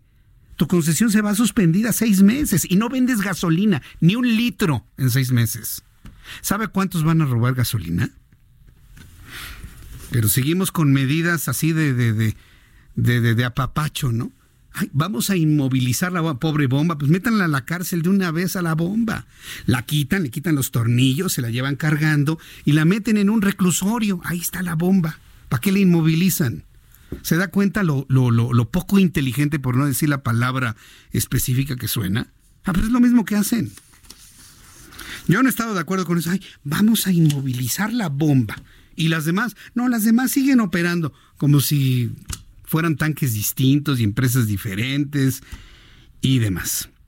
Me pregunta Rosario Bernal, ¿algún radio se escucha, su programa se escucha en Guadalajara? Se escucha en este momento en toda la República Mexicana y en el resto del mundo a través de www.elheraldodemexico.com y a través de mi cuenta de Twitter y a través de mi cuenta de YouTube de mm, hasta las 7 de la noche lo puede escuchar en el 100.3 de amplitud de frecuencia modulada, 100.3 de FM en la ciudad de Guadalajara, Jalisco. Alma Rosa Arjona Manda saludos, muchas gracias. Alma Rosa, con, con eso de que Obrador no está enterado de nada y sus números son otros, está perdido y el barco a la deriva. Por cierto, ya, ya no le pregunté a la señora Polensky, pero ¿escuchó lo que dijo López Obrador? ¿No le llamó la atención? Es que el presidente se toma la foto con cualquiera. Entonces ya usted se puede llegar, se puede tomar la foto con cualquiera y decir, mira, soy amigo del presidente. Y así se las gastan. ¿A poco López Obrador se toma la foto con cualquiera? Digo, yo no sé, porque yo no me he tomado fotos con él. Nada más dos videos creo que hay por ahí en mi vida. Rafael Martínez, Jesús Martín Silva Polensky no sabe si son dos o hasta tres millones de miembros. ¿Qué seriedad tiene el partido? Bueno, ese es uno de los principales puntos de crítica. Un partido que, debido a su crecimiento, al tamaño y a la gente que se ha unido a las filas que vienen del PRI y del PRD, no sepan cuántos son, pues ese es el principal problema a resolver. Primero, ¿cuántos somos, no? ¿Parió la abuela? Sí, parió la abuela. Ah, bueno, pues entonces a ver primero cuántos son. PC Patricia Cedil, gracias Pati, dice que me extrañó durante esta semana. Ya estamos aquí de vuelta, muchas gracias. Ana Galarza, simplemente apliquen la ley. Patricia Peinado, sí, se fue la señal en YouTube, pero ya estamos nuevamente. Memina Sul Celeste, Gracias por escribirme a través de, de Twitter, perdón. La verdad se te extraña mucho, nada es igual si tú no das las noticias, se te entiende mejor.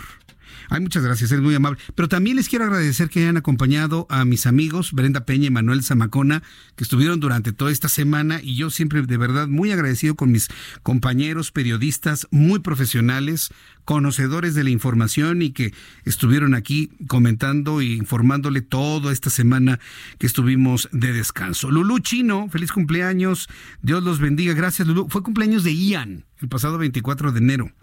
Cumplió 12 años y la verdad pues está, está estupendo, Ian, la verdad muy grande, muy fuerte, cada vez más fuerte y más alto, nuestro querido Ian.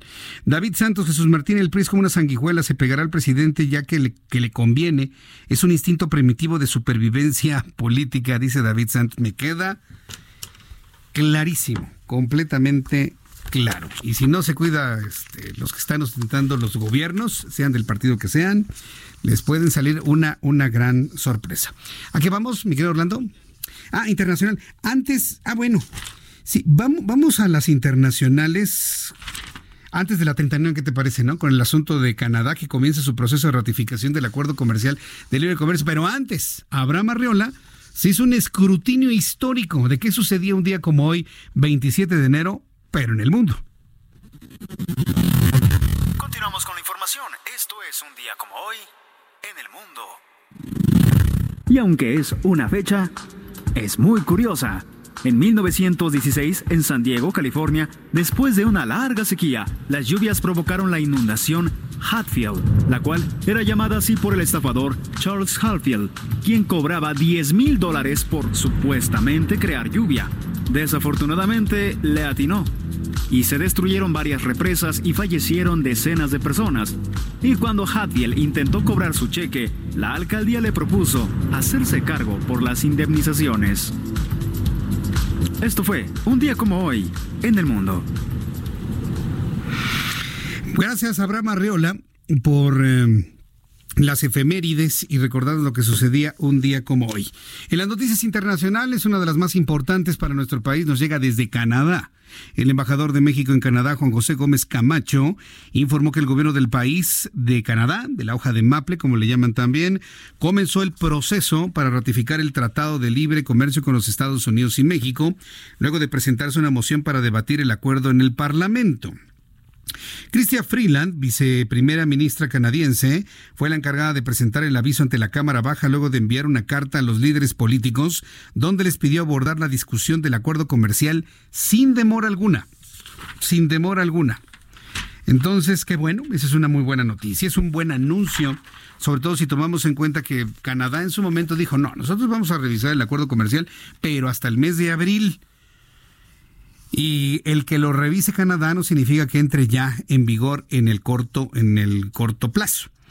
En otros asuntos, el banco de inversión Barclays recortó su expectativa de crecimiento para la economía mexicana durante 2020 al pasar de 1.4 a 0.6%. Otra institución hipócrita, diría el presidente de la República. Ya, mire, no terminamos ni el primer mes del año y ya hay el primer recorte en la expectativa de crecimiento del Producto Interno Bruto de México. Para la entidad financiera internacional, este recorte obedece a un estancamiento persistente en el sector servicios, así como un nulo avance de la inversión pública y privada. En pocas palabras, para Berkeley, México no avanza en cuanto a un contagio por venir a invertir en México. Nadie le está interesando ni capitales locales ni internacionales en invertir. Y eso ha hecho que una firma como Berkeley reduzca la expectativa de crecimiento de 1.4 a 0.6%. ¿Se imagina lo que significa 0.6% de expectativa de crecimiento del Producto Interno Bruto? Ni siquiera la mitad del primer trimestre del año. Eso significa que si esta tendencia se mantiene, se mantiene el estancamiento y se mantienen los recortes a este nivel, el crecimiento será negativo, como decía Agustín Carstens, crecimiento negativo. El crecimiento será negativo para cuando termine 2020. O sea, no va a haber crecimiento, va a haber un decrecimiento de algunas décimas de punto porcentual. A este ritmo, vamos a terminar, voy a utilizar los términos financieros que utilizan, con crecimiento negativo cuando termine el año 2020. Y ahí a ver quién va a discutir si estamos en recesión o no. Y va a regresar nuevamente toda la crítica y todo el análisis. ¿Estamos en recesión o no estamos en recesión? Siguen las entidades financieras hablando de recortes al crecimiento. Para la entidad el recorte obedece, como ya le digo, un estancamiento persistente en el sector servicios y un nulo avance en la inversión pública y privada. Es para preocuparnos a todos, ¿eh? A todos. A nivel mundial, la producción del acero alcanzó 1.869 millones de toneladas durante el año pasado, lo cual representó un aumento de 3.4% comparado con el mismo periodo de 2018. De acuerdo con la World Steel Association, México se coloca como el décimo quinto productor a nivel mundial, ya que se estima alcanzó 18.6 millones de toneladas, lo que significa una baja de 8% comparado con 2018. En tanto, China es el principal productor de acero crudo en el mundo, ya registró 996 millones de toneladas. En las noticias financieras, ya que estamos hablando de lo financiero también, decirle que el peso retrocedió 12 centavos frente al dólar en comparación con el domingo. ¿Qué significa esto? Que subió el precio del dólar. Según las cifras del Aeropuerto Internacional de la Ciudad de México, el peso está en 19.27 a la venta y a la compra en 18.10 cada dólar en promedio en ventanillas de bancos y en las casas de cambio.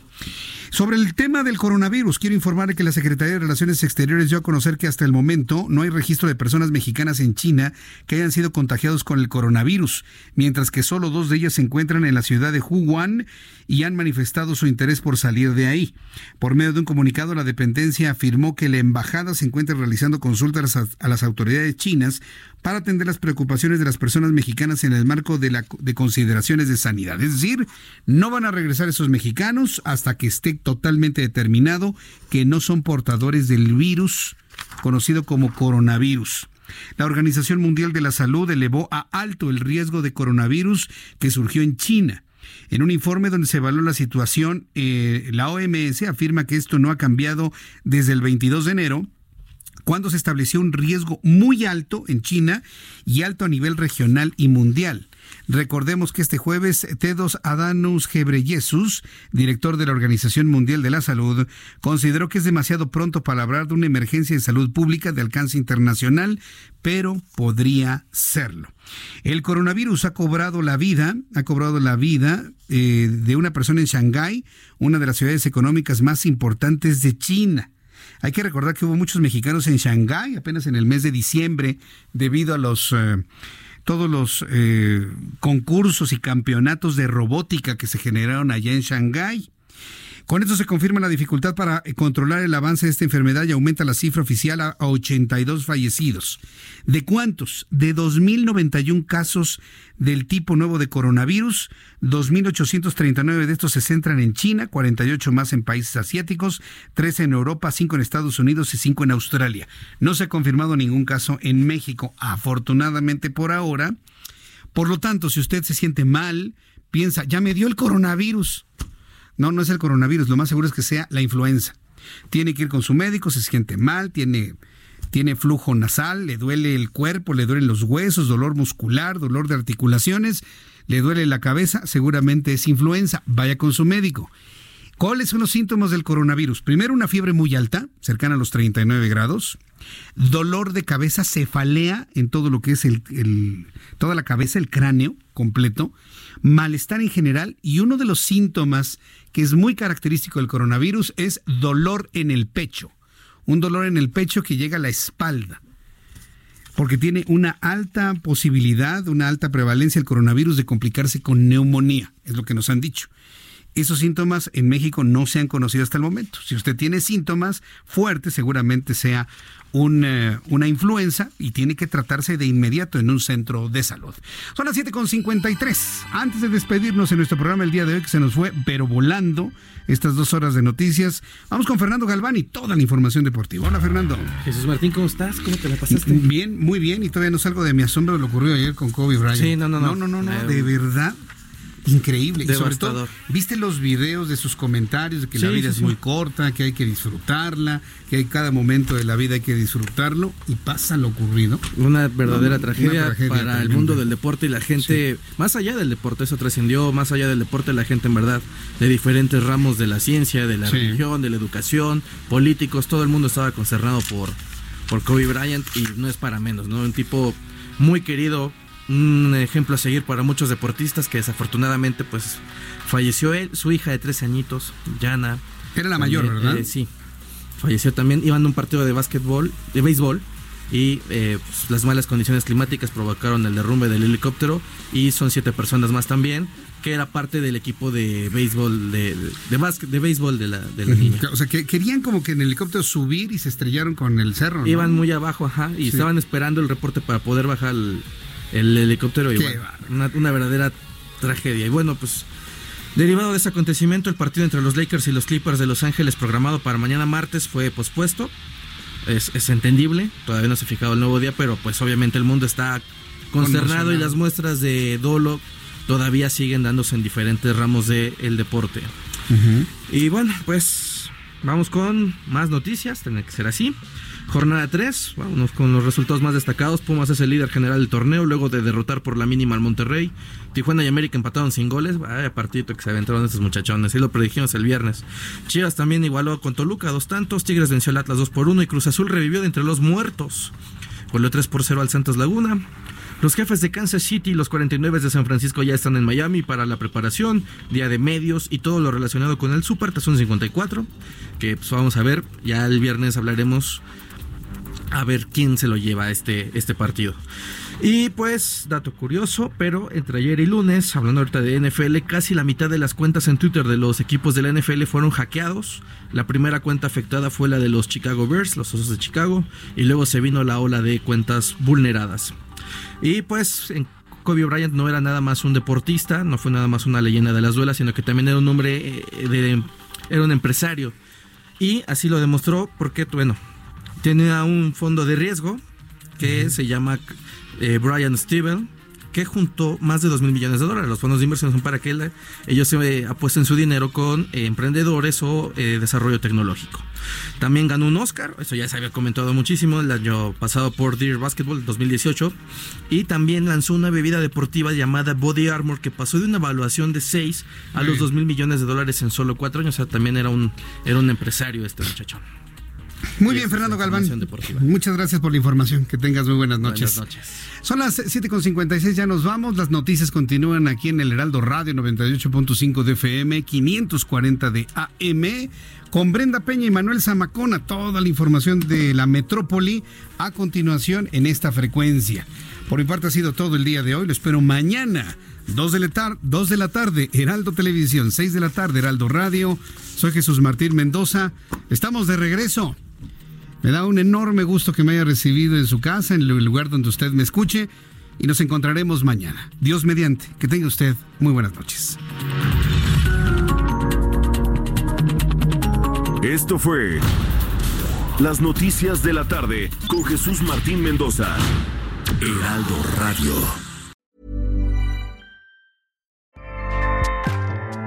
ACAST powers the world's best podcasts. Here's a show that we recommend. The Real Housewives is a guilty pleasure for most, but if you're looking to not feel guilty about that pleasure, tune in to Everything Iconic with me, Danny Pellegrino, where I break down all the messy moments and behind the scenes antics of Bravo's popular franchise. And on Everything Iconic, I also interview celebrity guests like Kelly Ripa, Kiki Palmer, Drew Barrymore, Cameron Diaz, and more about their guilty pleasures, their past work, and so much more. So if you're pop culture obsessed and find yourself watching way too much reality TV like me, tune in to Everything Iconic with Danny Pellegrino wherever you listen to podcasts. ACAST helps creators launch, grow, and monetize their podcasts everywhere. ACAST.com.